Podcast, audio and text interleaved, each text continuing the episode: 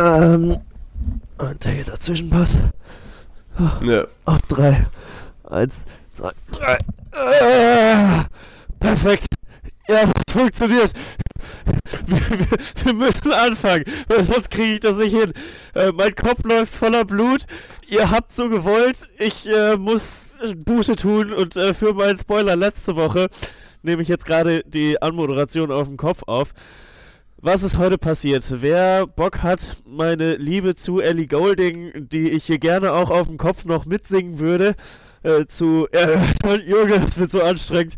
Ähm, der kann sich die ersten 10 Minuten geben, aber ansonsten gab es auch noch ein bisschen Sport, über den wir reden durften. Ich bin maximal abgelenkt, weil ich gerade nur Banks Füße sehe. Das ist auch mal, auch mal ein neues Bild, ja. Hallo. Ja. Das ist jetzt. Oh, weiß ich nicht, ich weiß nicht, was ich von Füßen halten soll, aber du hast sehr, sehr schöne Füße, Bank. Ja. Äh, das Ganze, was Bank gerade macht, gibt's bei uns auf dem Instagram-Kanal, also wer sich das auch bildlich mal reinziehen möchte und wer was auf die Ohren haben möchte, der darf auf jeden Fall die ersten Minuten nicht skippen, weil Bank erzählt natürlich von seinem Trip nach London. Ich offenbare euch meine Liebe zur klassischen Musik. Oh, jetzt verabschiedet sich Bank aus meiner Kamera. Ich glaube, er ist umgekippt. Nee, er ist noch da. ist er noch nicht. Ich mache gerade Akrobatik. Wir müssen ja auch unseren Leuten da, da draußen was bieten. Ich schneide dich übrigens auch, glaube ich, einfach drunter unter die Story. das ist auch gut. Ne? Dann seht ihr mal, wie wir so einen Podcast aufnehmen. Äh, zurück zum Thema. Wir wollten euch erzählen, natürlich, wir haben über LeBron geredet, der jetzt vielleicht der GOAT ist, vielleicht auch noch nicht. Dann ging es natürlich um den Super Bowl und hinten raus haben wir noch ein bisschen Bundesliga-Kram mit reingenommen. Runde Episode, die Allianz war auch wieder mit dabei und keine Ahnung, wir können das auch noch ein bisschen in die Länge ziehen. Wie lange kriegst du denn so einen Handstand hin? Ja, also, es, du siehst ja nur meine Füße. Es ist nicht so ein richtiger Handstand. Ich bin hier an der Wand und zwischen meinen beiden Sesseln und äh, versuche irgendwas mit meinen Füßen zu machen, das äh, so halbwegs vernünftig aussieht. Oh, jetzt auch spannend. Ich könnte nochmal versuchen, meine Arme zu droppen. Nee, das geht nicht, das geht nicht. Dann falle ich um. Äh, ja, nee, aber es waren auf jeden Fall sehr lustige Vorschläge dabei. Da werde ich vielleicht die eine oder andere nochmal von nehmen, um Martin eine Challenge zu stellen. Oder wir müssen sowas als Challenge machen, wer ein Tippspiel verliert oder sowas. Könnte man ja auch mal drüber nachdenken. Aber ihr seht, zu viel Blut tut meinem Gehirn nicht gut. Viel Spaß mit der Folge. Mach ihn!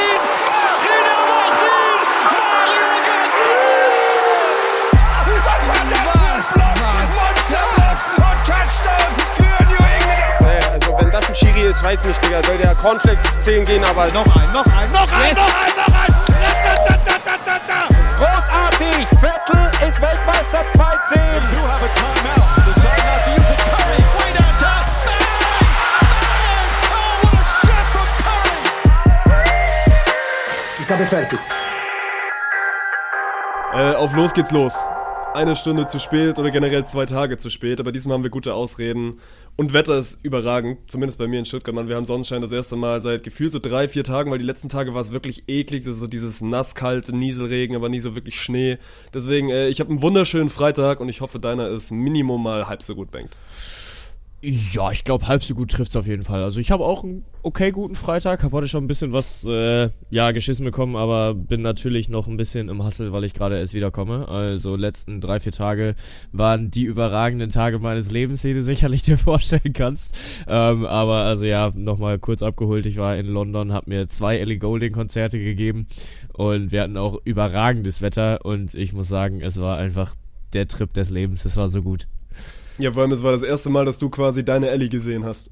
So sieht's aus. Also, ich hatte halt mal geguckt, okay, Konzerte und dann, sie wird wahrscheinlich auch noch touren, weil äh, jetzt eigentlich sollte ihr Album letzte Woche Freitag schon kommen. Wurde dann aber nochmal verschoben, weil da so ein, ja, kleiner unbekannter DJ, irgendwie Calvin Harris oder so heißt er, nochmal angefragt hat für eine Collab und äh, das jetzt noch aufs Album sollte, deswegen musste das Album noch geschoben werden. Ähm, ja, aber Tour in Europa und der Welt wird wahrscheinlich noch kommen. Jetzt hatte sie aber schon so zwei kleine Konzerte vor so anderthalbtausend Menschen und da habe ich gesagt, ja, dafür fliegst du mal nach London. Warum nicht? Und äh, hab dann auch, ja, kannst du mich auslachen, Fanboy-Moment hoch 3000, hab an der Backstage-Door gewartet, bis sie dann äh, rausgekommen ist und ins Auto gegangen ist, aber das war's wert. Das war's wie lange steht man da so? Also wie lange braucht das, bis Ellie dann nach dem Auftritt quasi rausgeht? Boah, am ersten Tag war es gar nicht so lang, da waren es so Hast du in beiden Tagen, also hast du in beiden Tagen Bilder gemacht? Jein, kommt gleich. ähm, also am ersten Tag waren es so, so 40 Minuten und am zweiten Tag hat sich wohl schon rumgesprochen, dass sie dann da irgendwann rauskommt, aber weil sie halt nur zwei Tage in dem Venue war, hatten sie dann angefangen abzubauen und äh, sie ist auch noch ein bisschen an der Bar gewesen und hat sich da geschitfaced, aber äh, völlig legitim auch, weil es waren überragende Konzerte. Und dann hatte ich das Pult gesehen und dachte mir, ach komm, nee, passt, so wichtig ist nicht, du warst gestern da. Äh, bin dann weggegangen und hab meine Roomies aus dem Hostel äh, abgeholt, weil ich denen auch gesagt habe, jo, äh, Bock danach noch was trinken zu gehen. Die so, ja, ja, klar. Und dann haben wir Waren eine die Bar auch mit gesucht. beim Konzert oder waren die also Nee, nee. extern? Ja, Okay. waren, waren externe. Also die habe ich auch erst im Hostel kennengelernt. Äh, ich habe mir einfach ein, ein Bett in einem Zimmer gebucht. Und ja, weiß ich, bin da dann ja immer relativ outgoing und frage dann Leute, ob die auch, auch noch mal Bock haben, was zu machen. Und dann haben wir uns eine Bar gesucht, aber die Bar war wieder in der Nähe von der Konzerthalle. Und dann sind wir zurückgegangen und dann habe ich gesehen, jo, die Leute stehen da immer noch und es waren inzwischen schon zweieinhalb Stunden vergangen. Also sie Uff. war wirklich noch lange an der Bar. und äh, dann habe ich gesagt, ach komm, fuck it, jetzt muss ich halt auch hier bleiben. Und dann habe ich denen erzählt, was da abgeht. Und dann waren die auch Feuer und Flamme und wollten auch Ellie Golding treffen. Ja, dann haben wir uns da noch hingestellt und haben noch kurz gewartet. Ähm, und ab dem Punkt wusste ich gar nicht mehr, okay, was fände ich jetzt besser, wenn sie nochmal rauskommt und alle Leute umarmt und man noch ein Foto machen kann, oder wenn sie einfach von drei Leuten ins Auto getragen werden muss, weil sie sich so abgeschossen hat. Aber äh, sie ist dann nach 20 Minuten nochmal rausgekommen und hat sich dann wirklich für alle Leute nochmal Zeit genommen, hat Fotos gemacht und das war einfach toll. Also ich konnte auch ein bisschen mit ihr reden, ich hatte eine, eine wahnsinnig tolle Zeit da. Banks kleiner großer Fanboy-Moment, ey. Ich habe Ja. bei dir auf Instagram gesehen, so, weil also Ellie Golding ist ja schon so ein Ding, aber das ist jetzt nicht so unbedingt meine Musikrichtung, aber man kennt die ja schon, weil sie ein, zwei, ein, zwei sehr, sehr große Hits hat. Aber bei mir war Ellie Golding im Kopf auf jeden Fall noch blond und irgendwie gefühlt fünf Jahre, also klingt jetzt doof, aber irgendwie gefühlt fünf Jahre jünger, weil ich kannte Ellie Golding so aus dieser, also aus dieser Love Me Like You Do, damals für Fifty, Fifty Shades of Grey, so das hat sie ja, also sie war davor schon groß, aber das war ja dann quasi ihr, ihr Ja. größter Hit, mit dem sie dann so, so weltweit bekannt worden ist. Und deswegen, also ich musste, ich musste tatsächlich zweimal hingucken und ich dachte irgendwie so, weil du da hattest das Ding ja auch bei dir auf Instagram drin, ich dachte so, ist, also ist sie das jetzt schon oder ist das jetzt noch irgendwie so die Vorgruppe? Ja. Aber ja, hat sich ein bisschen, hat sich ein bisschen verändert über die Jahre, die gute Frau. Ja, also, dass du sie fünf Jahre jünger in Erinnerung hast, liegt wahrscheinlich halt einfach daran, dass sie dann wirklich fünf Jahre jünger war. äh, und sie hat sich jetzt letztens tatsächlich erst die Haare gefärbt, äh, drei, vier Wochen vorm Konzert. War ich auch ein bisschen mad, bin ich ehrlich. Aber ja, alles gut. Einen schönen Menschen entstellt nichts und Ellie kann alles tragen. Also äh, voll in Ordnung. Und ich bin trotzdem froh, dass äh, ich ein Foto mit ihr machen konnte. Nee, aber sonst auch natürlich ein bisschen durch London getourt. Ich habe, glaube ich, Wie findest du. London? Ist, ist London in deinen Top 5 Städten Europas? Also es ist ja quasi immer so dieses Ding, aus Deutschland nimmst du Hamburg, aus Frankreich nimmst du Paris, dann nimmst du irgendwie Madrid aus Spanien und, und London. So ist das, ist das 100%. quasi deine Go-To-Stadt in Europa? Das, äh, das Ding ist, es hat sich durch diesen Trip gewandelt. Also vorher, ich war erst vorher zweimal, glaube ich, in London und fand die Stadt echt nicht so geil, weil ich da aber auch noch deutlich jünger war und mir war es einfach immer zu busy. Also mir war es wirklich viel zu viel zu voll, zu viele Touristen an, an einem Fleck und alles drängt sich, alles, äh, ja, weiß ich, hinterlässt die Stadt so, wie sie es gerne, äh, nicht so, wie sie es gerne hätten, sondern einfach lässt den Scheiß überall liegen.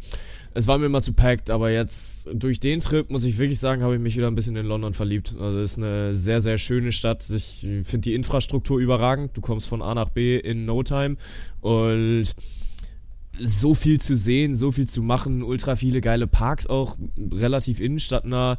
Es ist eine ziemlich grüne Stadt und das habe ich gar nicht so zwingend erwartet. Also du kommst überall eigentlich immer irgendwo ins Grün und das finde ich eigentlich äh, hat Charme. Warum? Wie sieht's bei dir aus? Also ähnlich gefühlt. Ich hatte, ich war zweimal in London, hatte glaube ich immer eine gute Zeit. Das erste Mal, das erste Mal mit meinen Eltern irgendwann, da war ich aber auch noch jünger und dann in der in der neunten Klasse hatten wir quasi Schulfahrt dahin und das war, also ich war mit der Schule auch einmal in Oslo, das war auch geil. Aber so London und Oslo waren mit Abstand die besten, die besten Fahrten, die ich mit der Schule gemacht habe. Und wir sind Ja. damals halt, also muss dir ja vorstellen, so damals als, als 15-, 16-Jähriger mit dem Bus dann nach London gefahren von Stuttgart. So, das ist erstmal eine Weltreise. Und dann mit Fähre und so. Und dann fünf Tage in London bei einer Gastfamilie gewesen. Also quasi auch nicht irgendwie alle in einem Hotel, sondern so in Dreier-, Vierer-Gruppen aufgesplittet und dann bei einer Gastfamilie. Und dann aber natürlich am Tag sich immer wieder getroffen.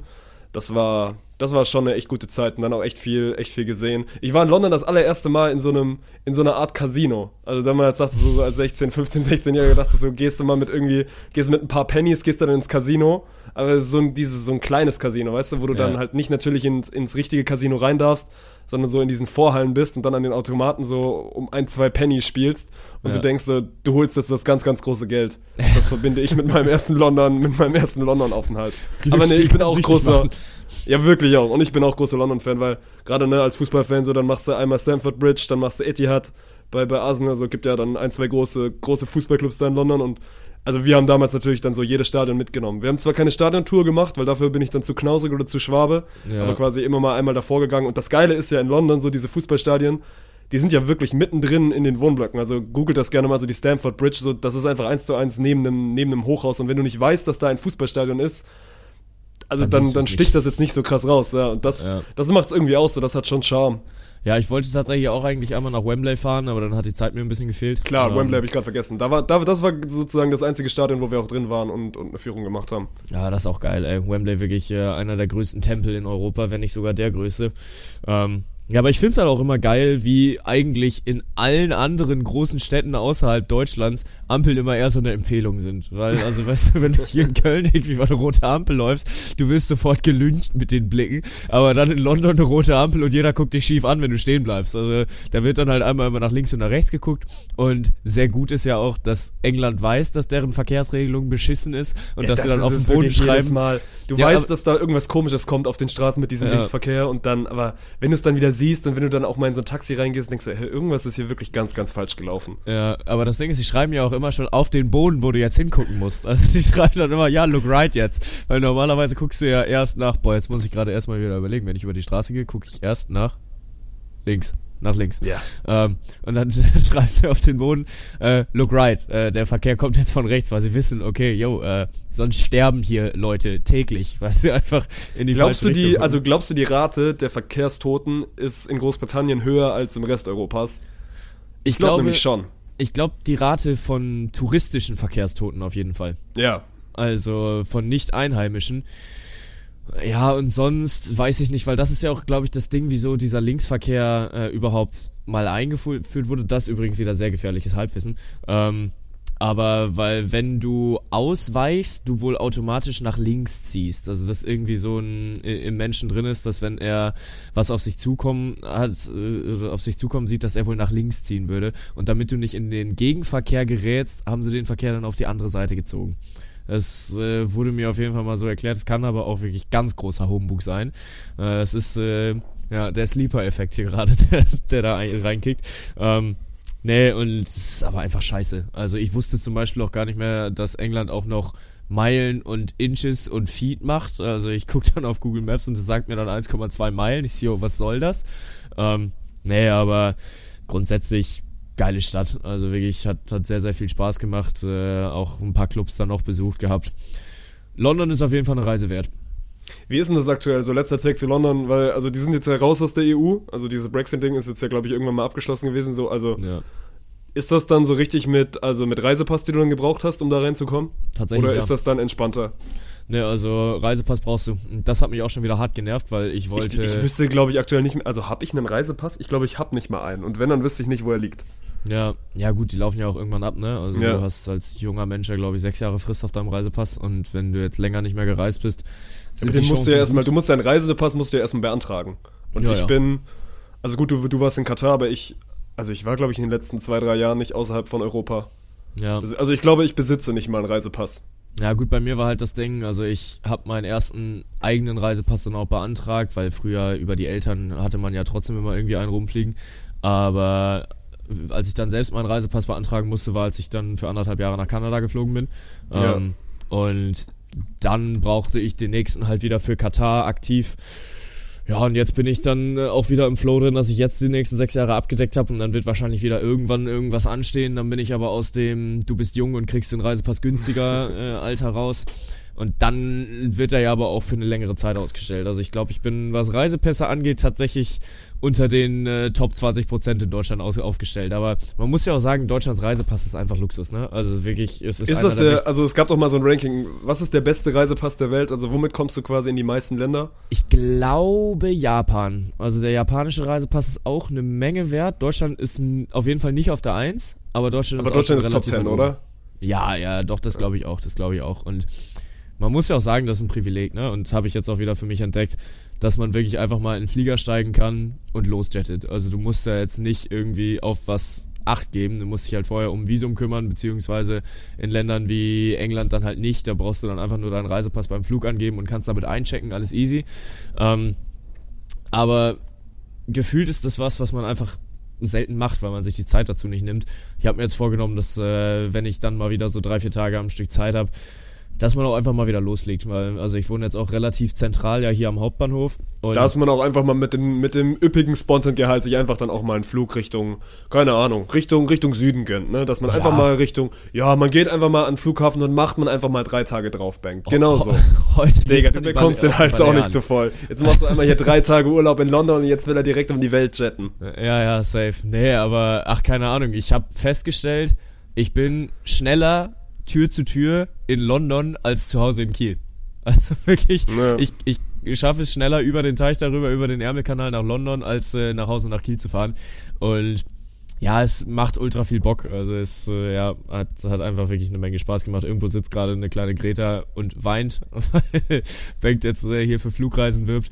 Nee, aber äh, ja, ich kann nur sagen, dass es äh, ein absolut traumhafter Trip war. Und das neue Ellie Golding Album wird Fire. Also ihr könnt es euch noch vor oh vorbestellen. Das wird. oh, letzte Frage. Bist du, bist du jemand, der dann so auch diese Alben und diese Boxen quasi von Ellie kauft oder reicht dir das dann bei Spotify? Ich höre halt nicht mal über Spotify, also ich hole mir meine Musik auf andere Art und Weise. Ähm, und ich, also bislang, ich besitze noch kein Album von ihr, aber ich habe jetzt hier so einen äh, tollen Umhänge, Umhänge-Dings bekommen, wo ein QR-Code drauf ist, wo man sich das Album dann auch noch wieder mit, äh, mit Rabatt bestellen kann. Eigentlich wollte ich es mir jetzt bis zum Sonntag noch bestellt haben, weil du dann noch eine Chance auf ein Meet and Greet gehabt hättest, aber habe ich dann noch nicht gemacht. Ich glaube, das wird tatsächlich eins, was ich mir mal, was ich mir äh, dann auch mal holen werde. Gut, neue Ellie-Album. Wann kommt's? 24. März. 24. März. Werden wir reinhören. Gibt's, gibt's eine Review von Bank zum neuen Ellie Golding Album? Ja, das Ding ist, ich könnte ja jetzt schon ein Review geben, weil sie hat ja schon viele Songs dann auch auf dem, auf dem Konzert gespielt was jetzt. Oh, das andere, ist aber geil dann. Ja, also safe. bist du ja quasi wirklich einer der ersten, der dann die neuen Songs hört. Ja, ja, absolut, absolut. Und äh, ich durfte sie zweimal hören. Geil.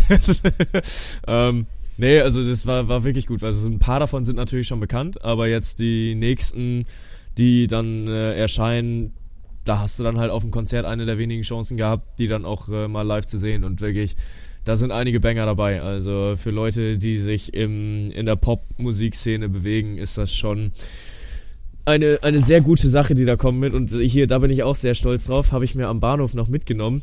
Eine Zeitung und wenn ich sie aufklappe, dann direkt auf Seite 2 ein Riesenbild von Ellie Golding. Und äh, das steht, an deine, an deine neue Tapete in deiner Wohnung. Ja, ja, ich muss mal gucken. Irgendwas wird damit auf jeden Fall passieren. Gloriously skilled Golding puts on best show in best venue in London. Und das ist nicht von mir geschrieben. Also, es ist objektiv ein Hammerding gewesen. Strich drunter. Machen wir einen Strich drunter unter, unter Banks London Trip. Ey, ich habe noch eine kurze Geschichte, bevor wir jetzt gleich anfangen, über die Sportwelt zu reden. Wobei ist auch, also im Vergleich zu den letzten Wochen ist gar nicht so viel passiert. Aber ich war gerade wieder in Tübingen mit meinem, mit meinem alten Opel, der, ey, ich klopfe auf Holz, der hat wieder TÜV bekommen für die nächsten zwei Jahre. Das war ganz lustig. Ich habe den zu meiner Werkstatt meines Vertrauens oben bei mir im Ort gebracht, so. Und habe dann schon so ein bisschen gesagt, hm, ich weiß, das wird wahrscheinlich nochmal schwer, können wir da nochmal was machen, so wie teuer wird das denn, wenn ich den irgendwie probiere, nochmal für zwei Jahre durchzubringen? Und er dann aber so 20 Minuten später angerufen und gemeint so, also schlecht sieht der gar nicht aus, nehmen wir irgendwie 300, 400 Euro in die Hand und dann, dann kriegen wir den nochmal für zwei Jahre durch. Habe ich natürlich gemacht, jetzt heute damit wieder in Tübingen gewesen, Auto, ich hatte auch noch nie Probleme mit dem Auto, ist einfach eine alte Karre, aber läuft. Und das Ding ist bei dem Auto, hat natürlich kein Bluetooth. Also ich bin, bin quasi im Auto passionierter Radiohörer und stand heute im, im Stau und habe dann natürlich so ein bisschen durchgeskippt, ne, weil ich irgendwie den richtigen Sender auch nicht gefunden habe. Bin dann bei Klassikradio rausgekommen. SWR 2 ist quasi hier in Baden-Württemberg so ein bisschen das Klassik-Ding. Und also mein Gott, ich kann mit klassischer Musik jetzt nicht so viel anfangen, bin aber auch nicht komplett dagegen, weil gerade so Filmmusik oder so Mozart oder Beethoven, die haben schon den einen oder anderen Banger auch einfach komponiert. Musst du, musst du auch einfach mal in unserer aktuellen Zeit den Hut ziehen. Auf jeden Fall, ich weiß nicht, kanntest du damals in Corona-Zeiten, Robbie Hunke hat das, glaube ich, so ziemlich am Anfang gemacht, so wenn dann der Fußballkommentator zum, zum Alltagskommentator ja. wird. Ne? Der hat sich ja. ja. dann quasi rausgelehnt aus dem Fenster und dann seinen Alltag kommentiert. Und ja. ich habe heute das erste Mal kommentierte Musik gehört. Also auf SWR 2, auf diesem Klassiksender in Baden-Württemberg, lief dann quasi, oh, ich glaube, es war, sie meinten irgendwie eine, eine Sinfonie von Beethoven und dann gab es einen Kommentator, der diese Musik kommentiert hat. Ich habe mir das zehn Minuten angehört, das war wirklich Also wirklich goated, Mann. Also ich weiß nicht, ob es das irgendwo bei YouTube gibt. Kommentierte fünfte Sinfonie von Beethoven, das ist meine Empfehlung der Woche. Äh, und der hat's richtig gut gemacht. Also so wirklich so, also quasi im Stile eines Fußballspiels. Und so von wegen so, es gibt irgendwie ja so verschiedene Themen in so einem Musikstück, in so einer Sinfonie, keine Ahnung. Und dann irg- irgendwie in so, in so einer Sonate und dann haben die gegeneinander gespielt, so. Und das war echt unterschätzt unterhaltsam, so hatte ich davor auch noch nie. Geil, ey. Ja, gut, ich glaube, also klassische Musik, die hat halt auch eine sehr lange Zeit überlebt, ne? Also sie ist ja wirklich erst mit der modernen Musik der, der 70er so wirklich äh, dann auch mal aktiver von der Bildfläche verschwunden. Aber die hat natürlich auch ihre Berechtigung. Also es gibt ja schon einen Grund, warum Leute damals dann auch regelmäßig in Opern gegangen sind. Was ja auch einfach so witzig ist, so ein Ding mit Lieblingsliedern, ne? Weil heute, wenn du dein Lieblingslied hören willst, dann gehst du auf Spotify und hörst es dir an. Damals, das hatte irgendwie meine Oma mal erzählt, dass ihr Lieblingslied, dass sie das früher dreimal im Jahr gehört hat. Ja, und das natürlich. ging dann halt auch eine Viertelstunde. Also es war dann ein viertelstündiges Stück. Aber Das ist auch wirklich so, ne, früher so diese, diese Sinfonien oder Sonaten, so die gingen ja dann, also manche bis in Richtung, in Richtung 20, 25 Minuten, so und heutzutage, so, also ich habe heute wieder, wieder bei, bei Deutschrap brandneu quasi reingehört, so, ich glaube der Durchschnittssong, der heute bei Spotify released wird, ist so 2 Minuten 30 oder so. Ja, ja, und vor allem die erscheinen ja meistens jetzt nicht mal mehr auf Alben, ne? Also dann wird mal eine EP rausgebracht oder ein Mixtape oder keine Ja. Ahnung was. Und dann hast du halt nicht mal mehr so ein vernünftiges Album. Und äh, wenn ich mir jetzt Ellie Goldings äh, neue, neues Album auf Vinyl hole, dann brauche ich erstmal auch einen, Schallplattenspieler. Ja, mal gucken. Aber, Aber ich glaube auch nicht so Beethoven und so, die haben ja nicht wöchentlich gedroppt, so, die haben ja dann einmal im Jahr gedroppt, so, jetzt, jetzt kommt halt meine fünfte Sinfonie und dann kommt nächstes Jahr oder in zwei Jahren kommt dann meine sechste Sinfonie. So, die hatten ja, Ja. dann auch quasi ein Jahr Zeit zu schreiben. Ja, ja. Ja, wäre schon spannend mal zu sehen, was ein Beethoven den ganzen Tag gemacht hat, weil der wird ja jetzt nicht ein Jahr lang an 15 Minuten Musik gearbeitet haben. Aber das ist ein anderes Thema. So, wir waren gerade in London. In London wurde auch viel Football gespielt diesen Sommer und äh, diesen Winter. Und äh, jetzt ist die Regular Season aber komplett durch. Der Pro Bowl ist durch. Hast du ihn geguckt? Ich habe ein bisschen was auf Instagram da, dazu gesehen. Ich weiß nicht, hast du diesen. Es gab ja dieses Mal, die haben es ein bisschen anders gemacht, sie haben ja Flag Football gespielt Ja. und dann so ein, zwei Challenges. Also ähnlich wie beim NBA All-Star Weekend, wo es ja den Dunk Contest und den, den Three-Point Contest gibt. Und das gab es dann dieses Mal auch. Und das erste Mal gab es, glaube ich, einen Catch Contest. Und also wirklich, ich habe diesen Gewinner, Gewinner bei gesehen, weil der deutsche Receiver Amara St. Brown hat zusammen mit seinem, mit seinem Bruder mit Equanimous äh, gewonnen. Und das sah aus wie so vierte Klasse Schulunterricht. Sie sind auf einen Trampolin gesprungen, dann hat der eine den Ball gefangen, hat sich auf eine Matte geworfen und hat den Ball dann zu dem anderen geworfen, der über so einen Dummy drüber gesprungen ist. Und ich dachte so, yo, das habe ich früher auch schon gemacht. Und das Geile ist so, die Kommentatoren rasten so komplett aus, so, oh mein Gott, what a catch, man. Und das Stadion so gibt, gibt gar keine Rückmeldung, weil sie halt auch so denken, so, das ist jetzt irgendwie der Catch-Contest, weiß ich nicht. Deswegen, so dieses ganze Pro Bowl-Wochenende wurde ja ein bisschen belächelt. Ja. Ähm, und ich, ich freue mich jetzt einfach auf nächsten, auf Sonntagnacht oder dann auf, auf Montagmorgen, wenn es endlich losgeht, das letzte Mal. So Chiefs gegen Eagles, das ist das, worauf du jetzt ja auch raus willst. So Super Bowl steht an. Das wird schon, wird ein großes Ding, Mann. Ich glaube auch, dass es spielerisch ziemlich geil wird. Also ich habe mich jetzt auch mal versucht, so ein bisschen auf den, auf den Super Bowl vorzubereiten, aber alleine dabei habe ich gesehen, in diesem Spiel steckt noch so viel Materie, die ich einfach noch nicht verstehe, ne? Oder die, die halt noch über meinen Kopf hinweg geht, was du da alles für Stats grinden kannst und äh, nicht nur welche O-Line gegen, gegen welche äh, Pass-Rushers spielen oder was auch immer, ähm, sondern halt auch, dass auf diesem Platz ja einfach jede, in jedem Spielzug elf kleine Duelle stattfinden, weil da irgendjemand gegen irgendjemanden gerade drückt oder rennt oder hier einen deckt, da einen zumacht. Und wenn du das halt wirklich detailliert durchgehen willst, dann kannst du schon auch vier Stunden damit füllen, wer was jetzt Ja, besser gemacht hat als sein Gegenüber.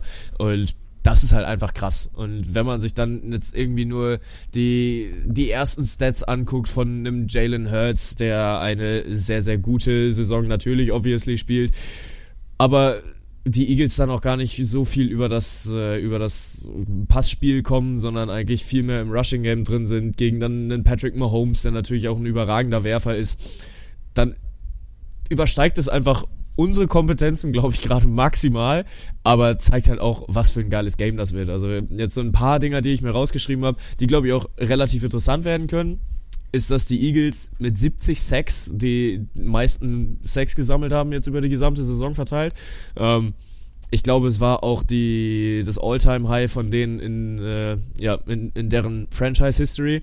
Sag's vielleicht einmal, einmal kurz erklärt für diejenigen, die nicht den, also die nicht den ganzen Sommer und den ganzen Winter im Football drin sind, so ist quasi, wenn du den Quarterback zu Boden bringst und ist dann auch immer, also meistens ein Raumverlust und quasi das Big Play einer Defense. Also besser kannst du es defense-technisch nicht machen. Genau, also beim Sack ist halt noch wichtig, dass du ihn zu Boden bringst hinter der Line of Scrimmage. Also du hast äh, Ja. die, die Angriffslinie, von der du startest und wo die Offense und Defense sich dann tummelt anhand der Linie. Und wenn der Quarterback dahinter zu Fall gebracht wird, dann äh, genau hast du ein Problem, dann hast du Raumverlust und da sind die Eagles schon relativ gut drin. Und vor allem wird dann auch spannend zu sehen, die Chiefs schaffen es nicht ganz so gut jetzt Richtung Ende der Saison, das zu verteidigen. Also du hast dann ja quasi die O-Line bei der Offensive gegen die Pass-Rusher von der Defensive. Also die Pass-Rusher versuchen durchzubrechen und den, den Quarterback zu Fall zu bringen. Und die O-Line versucht das zu verhindern. Und über die gesamte Saison verteilt hat ein Patrick Mahomes, glaube ich, 25% äh, bei 25% seiner Pass-Attempts Druck bekommen. Also, dass er unter Druck war und den Ball wegwerfen musste oder äh, unter Druck dann noch den Ball an den Mann gebracht hat. Jetzt im Conference Final waren es schon 34%. Also, du siehst, die Leute sind ein bisschen besser durchgebrochen. Und das ist Ja, was, was aber die auch, Eagles also, halt richtig gut können. Auch weil, weil Mahomes nicht bei 100% war. Ne? Wir hatten ja auch schon Ja. in, in, in den anderen Wochen so, dass er einen auf den Knöchel bekommen hat und das wird jetzt auch am, am Sonntag, glaube ich, also es wird auf jeden Fall im Kopf sein und ich weiß nicht, ob es wirklich eine Rolle spielt, aber der ist nicht bei 100%. Auf was ich so ein bisschen gucke, so du hast jetzt gerade mal diese ganzen statistischen Zahlen genannt, so die Eagles sind, die Eagles hatten nicht einmal eine große Hürde zu überspringen. So, das war ein easy Playoff-Match gegen New York, das war ein easy Playoff-Match gegen San Francisco, zweimal nicht ansatzweise spannend so. Und Kansas musste sich zweimal wirklich durchzittern. Ne? Die hatten dieses knappe Ding gegen Jacksonville, die hatten dieses knappe Ding gegen die Bengals, was wirklich in letzter Sekunde unterschieden wird, äh, entschieden wird. Und ich bin, ich bin gespannt, so wenn es die Chiefs schaffen, den Eagles mal wirklich Probleme zu bereiten, dass es mal dann irgendwie Richtung Fourth Quarter geht und dass es dann knapp ist und ausgeglichen ist und die Eagles mal wirklich unter Druck sind, weil das waren sie, so in der Regular Season waren sie auch nie wirklich unter Druck, weil sie haben sie quasi, also seit der ersten Woche von vorne gespielt, ne, waren quasi immer so ein Ja. bisschen das Top-Team. Und da bin ich mal, da bin ich mal gespannt. So, die Chiefs könnten dieser erste große Stopper sein, den die Eagles einfach lange nicht hatten. Und dann auch wieder Thema Erfahrung. Wir hatten das beim Hockey-Final vor, ist das ja immer meine Lieblingsfrage. So, was macht's denn aus, schon mal in so einem Finale gestanden zu haben, ne? Weil wir haben die Mädels vom Düsseldorfer Hockey-Club, werden wir nachher noch drüber reden. So, die gewinnen zum vierten Mal in Folge ein Finale. Und ich bin, ich bin einfach großer Fan davon oder ich glaube, dass das was ausmacht, so, so ein Finale schon mal gespielt zu haben. Mahomes hat das Ding schon mal gespielt, hat's auch schon mal gewonnen und Jalen Hurts eben noch nicht. Deswegen, viele sehen die Eagles vorne. Ich sehe gerade da die große Chance der Chiefs, so wenn ein Patrick Mahomes zumindest mal bei 75, 80 Prozent ist, und das war er ja zumindest im Conference, im Conference Finals gegen die Bengals, ich glaube dann, dass die Chiefs echt, echt eklig werden könnten. Ja, eklig auf jeden Fall. Aber das Ding ist, die Eagles, also vor allem jetzt wir im Podcast, wir, wir versuchen schon die gesamte Saison klein zu reden, aber trotzdem spielen sie halt jedes Spiel von vorne weg und äh, Ja. das hat dann irgendwann auch einfach mit Qualität zu tun. Ne? Also ich glaube, was vielleicht auch bei uns so ein bisschen den, den Eindruck gemacht hat, weil die halt kaum werfen. Also die sind, glaube ich, bei den Rushing Attempts die, die dritten der Liga, also in der, in der gesamten Liga haben sie die drittmeisten Rushing Attempts, also dass sie den Ball laufen und nicht passen. Und bei den Passversuchen sind sie auf Platz 23 oder so. Und da finde ich, liegt für mich als relativ unerfahrenen äh, NFL-Gucker eher mal noch so das Spektakel, wenn das Ding dann auch geworfen wird und äh, dann der Ball halt auch intercepted wird. Und die Eagles bringen halt ihr Laufspiel durch. Jalen Ja, Hurts das ist- Ding ist ja, Experten werden jetzt genau das sagen, so. Ja. Mit Laufspiel gewinnst du ein Championship so, ne? Weil, weil Passen, also diese Passing Plays geben dir dann irgendwie die Big Plays und das ist dann das Spektakuläre, aber so, wenn du den Ball gut läufst, dann ist das am Ende effizienter und deutlich mehr wert. Ja, und das ist ja auch der Grund, warum ein vierter Versuch, wenn er denn mal ausgespielt wird, selten geworfen wird. Weil, die Leute laufen, weil damit kriegst du halt im Normalfall auf jeden Fall deine zwei, drei Yards. Und das können die Eagles diese Saison gefühlt besser als alle anderen. Jalen Hurts hat die meisten Running Touchdowns eines Quarterbacks aller Zeiten in dieser Saison erzielt. Und seine, seine Running Backs, die sind auch keine schlechten. Also, boah, da muss ich jetzt gerade nochmal nachgucken. Miles Sanders und Boston Scott, jeweils in den letzten äh, drei Spielen, obwohl, nee, Boston Scott in den letzten drei Spielen einen Touchdown erzielt, Miles Sanders im Conference Final zwei Touchdowns gegen die Niners erzielt. Und das sind einfach Stats, die sind es was es am Ende ausmacht. Also, wenn du es schaffst, mit deinem Quarterback Touchdowns zu erlaufen, mit deinen Running Backs Touchdowns zu laufen und trotzdem im Zweifel noch die Option zu haben, auch mal deine Receiver ins Spiel zu bringen, ja, dann bist du halt ein ernstzunehmender Super Bowl Contender.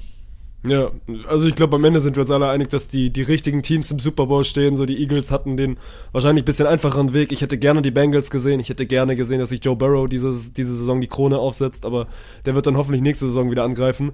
Ich weiß gar nicht, guckst du es? Also, weil wir gucken es ja auf jeden Fall im Spontan-Kreis. Oder es gibt eine Spontan-Gruppe, die am Sonntag gucken. Ich weiß nicht, bist du, bist du Teil dieser Gruppe oder guckst du es in Köln? Ich äh, bin da auf jeden Fall nicht Teil der Gruppe, weil ich habe jetzt die ganze Saison jeden Sonntag äh, bis auf viermal im November ähm, jeden Sonntag mit den gleichen Leuten Football geguckt und da kann ich mich jetzt auf jeden Fall nicht zum Super Bowl dann einmal raussneaken. Ist ein bisschen schade. Ich wurde jetzt das Wochenende dann auch noch angefragt für, für Paddle. Ich darf noch Paddle in Dortmund mitmachen. Da habe ich auch sehr Bock drauf. Das wird, wird ein geiles Event. Ähm, Paddle, sonst hackt dir Dirk die Ohren ab. Paddle, ja, meine ich natürlich. ähm, aber ansonsten wären wir am Sonntag äh, mit der Gruppe Flag Football spielen gegangen. Und da hätte ich so viel Bock drauf gehabt. Also dann Oh, halt, cool, ja. ja, safe. Und dann Welche Position würdest du spielen? Also, wo siehst du dich auf dem Footballfeld? Weil, also bei mir ist es einfach so, das Einzige, was ich spielen könnte, ist, ist Kicker. Ich würde mir sonst noch einen Quarterback-Spot geben, so an der 4 oder so, aber ich bräuchte eine unfassbar gute O-Line, dass mich quasi niemand berührt, weil ansonsten wäre ich, glaube ich, instant verletzt. Safe, ey. Dich muss man nur anpusten und du hast Ja. keine Ahnung, irgendwie eine Nippelentzündung oder sowas. Aber, boah, ich bin auf jeden Fall zu langsam geworden, um einen Running Back oder einen Receiver zu mimen. Ich habe schon Bock zu drücken, also äh, ich bin aber, also ja, du bezeichnest mich immer als fett, aber so fett bin also ich so fett nicht, bist, also du bist nicht, du hast zu wenig Masse, um irgendwie in der Line zu stehen. aber Ja, ich finde, ja, ja. also gerade dieses Ding, ich würde dich, glaube ich, als Titan sehen. Du bist zwar ein bisschen zu, also jetzt no, no Männchen-Shaming, du bist vielleicht ein bisschen zu klein für diesen klassischen Titan, ja. aber ich glaube, das wäre das wär deine Position. Oder ich weiß halt nicht, wie gut du wirfst, so. Kannst du, kannst du so ein Ding werfen? Ja, gut, also jetzt äh, nicht so gut, dass ich ein NFL-Quarterback werden könnte, aber um ein Hobby Flag Football Spiel an einem Sonntag vor dem Super Bowl zu bereichern, Dafür es alle reichen. Male reichen. Also okay. da äh, traue ich mir auf jeden Fall genug zu. Und wenn du dich irgendwo auf der Jahnwiese in Köln oder sowas triffst, um Flag Football zu spielen, dann brauchst du auch keinen Kicker. Also dann spielst du jetzt nicht mit einem Extrapunkt, nachdem du einen Touchdown erzielt hast. Und ja, es sind auch ein paar leichtere und kleinere Mädels dabei, dass äh, da jetzt ein großes Tackling eine nicht so gute Idee wäre. Boah, wir Es hatten heute im Basketball, ich, wir haben noch einmal kurz zu meiner Uni zurück. Wir hatten im Basketball sind gerade so ein bisschen dieses, also die letzten Kurse vor Prüfung, nächste Woche ist dann Prüfung am Freitag und wir haben jetzt noch zweimal und also ist natürlich auch in der Uni ist ja auch gemischt. Und ey, meine Fresse, wir hatten eine, also wir spielen 5 gegen 5 und 5er Teams und die gucken schon immer, dass das so ein bisschen gemischt ist. Du darfst deine Teams zwar selber machen, aber bei uns sind es jetzt quasi auch, also ich spiele mit drei Mädels zusammen und noch einem, einem Kumpel von mir. Und der eine heute abgeräumt. Das war wirklich so ein, also der andere Typ ist wirklich gut Masse, so 1,95 und also meine Mitspielerin so ein bisschen schmächtiger, aber wirklich gut, hat, hat Top-Handles und, und versteht zumindest das Spiel und ist dann Richtung Korb gedrived. Oder also, zum, oh, ich bin schon wieder so drin im englischen Slang. ist dann auf jeden Fall Richtung Korb gezogen, um mal im Deutschen zu bleiben, wollte ein Layup oder ein Korbleger machen und wird da abgeräumt. Und das war so wirklich so kurz dieser Moment, wo so alle dachten, oh, ich glaube, das war jetzt ein bisschen drüber. Ja, aber ist auch geil, weil in dem Moment fühlt sich derjenige, der sie dann abräumt, Ja, der weiß sofort, oh, das war, das war's Ja. nicht, ja. ja, ja. Nee, genau, aber also jetzt, um hier wieder beim Flag Football zu bleiben, der, also ist ja sowieso ein tacklefreier Sport. Also Ja. ist, darum geht's ja beim, beim Flag Football. Hätte ich sehr, sehr viel Bock drauf gehabt, aber ja, Paddel wird, wird auch ein geiles Ding. Also da am Sonntag spontan auf jeden Fall wieder einschalten, ist wieder ein Produktionsreihe. Samstag auch schon. Samstag, Sonntag in Dortmund Ja, ja, ist diesmal Partner. Mit, also ich habe mir heute im, im Meeting sagen lassen, Marcel Schmelzer, so dem einen oder anderen, der ich wurde mit wusste noch Dortmund nicht, ob mal. droppen darf, aber äh, gut, wenn du es erzählst, dann ja. Okay, vielleicht durfte ich es auch noch nicht droppen, aber. Ich Also mir, ist zu, nicht. mir ist zu Ohren gekommen, dass der auf jeden Fall auch einen Schläger in der Hand halten wird. So, Ja, wir brauchen eh mehr Exklusiv-News in diesem Podcast hier. So, jetzt, das ist unsere Exklusiv-News so. Ja, und ich, ich meine, äh, von wem, wenn nicht von mir, Mr. Spoiler höchstpersönlich, ne? Also, Du hast wieder zugeschlagen bei der Eintracht, ja. ja, ja, ja, ach, aber äh, da, naja, schnacken wir mal anders drüber. Ist Naja. jetzt gerade nix, nix für On-Stream. Ähm, ja, Super Bowl. Also, wer macht's? Du hast letzte Woche schon die, die Chiefs oben Never gesehen. change, a, never change, a, also never change a pick. Ob der winning ist, wissen wir noch nicht, aber ich bleib bei Ja. den Chiefs. Ja. Ja, dann gehe ich auf jeden Fall dagegen. Also ich bin inzwischen drauf auf dem Eagles Train. Ich glaube, die Eagles machen's. Du bist aber wirklich so im letzten Waggon gerade noch draufgesprungen. So. Also Ja. Am letzten möglichen Einstiegspunkt bist du jetzt auch bei den Eagles mit dabei. und, und dann, wenn sie gewinnen, ich hab's doch gesagt. Ja. Ich hab gesagt, dass die Dinger gewinnen. Du bist auf die Chiefs gegangen. Ähm, ja, nee, auch einfach um dagegen zu gehen. Ich kann da jetzt äh, hier nicht dir noch recht geben. Ja, generell, aber ich glaube, wir beide können uns nicht mit unserer Tippstatistik also rüsten, weil das war wirklich bodenlos, was wir über diese Playoffs Ja. getippt haben. Ja, das war, es war wirklich nicht gut. Aber auf der anderen Seite muss man auch sagen, es spielt mit 28,1 Points per Game äh, bei den Eagles gegen 29,2 Points per Game. Die beste gegen die drittbeste Offensive der Liga. Und ich glaube, das wird schon ein ziemlich geiles Spiel. Also, Safe. es wird, es wird ein Hammerding. Wer kommt zur Halbzeitshow? Ich hab's gerade tatsächlich nicht drauf. Rihanna. Rihanna. Ja, Rihanna. Ah, ja, okay. Alles dasselbe. Nee, nee, Rihanna macht das.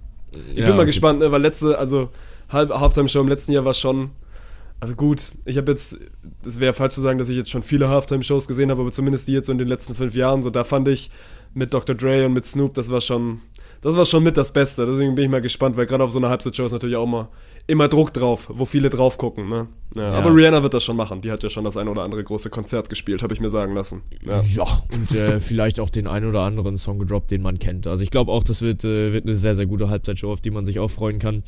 Aber Glaubst du, Ellie Golding bekommt mal eine Halftime-Show? ich fürchte, da muss ich leider Nein sagen. Also ich würde es mir natürlich wünschen und ich würde wahrscheinlich auch wieder weinend vorm Fernseher sitzen. Und ich bin auch ehrlich, beim Konzert, da ist eine Träne geflossen. Darf man Ja, mal, darf man, darf man auch dazu okay. stehen. Ähm, aber also äh, ich persönlich halte sie natürlich für groß genug und mit Love Me Like You Do hat sie auch einen der größten Hits des 21. genug, sie hätte genug Banger, um, also, sie hätte genug Inhalt, um so eine Show zu füllen. Ja. Aber ich weiß immer nicht, wie sie da auch zu, zu Briten stehen. Also, ist da mal ein Brite aufgetreten? Safe. Also, hier gibt doch, also, Oh, ich, also, nee, bevor ich mich jetzt hier mit irgendwelchen Calls wieder aus dem, aus, aus dem Fenster lehne, sage ich einfach, ich hab's jetzt überhaupt gar nicht drauf, äh, wer, wer da irgendwo aufgetreten ist. Aber also die meisten, an die ich mich erinnern kann, waren aber eigentlich US-Amerikaner.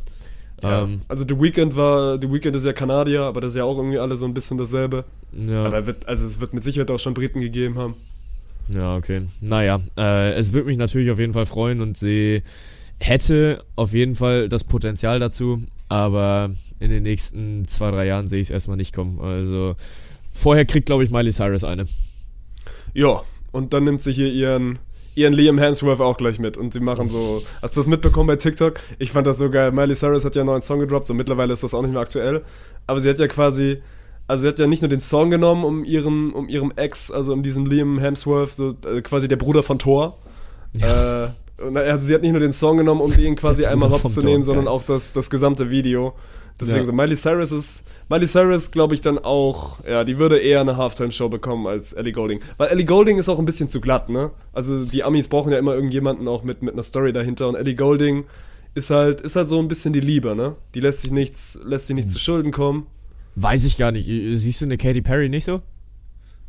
Also ich Keine finde, Ahnung, ich muss auch ehrlich, ehrlich, ehrlich die gesagt haben, das ist so mit ab, also ich bin in diesen ganzen Tough News und so bin ich wirklich, bin ich nicht drin. Ja. So durch TikTok ist das besser geworden.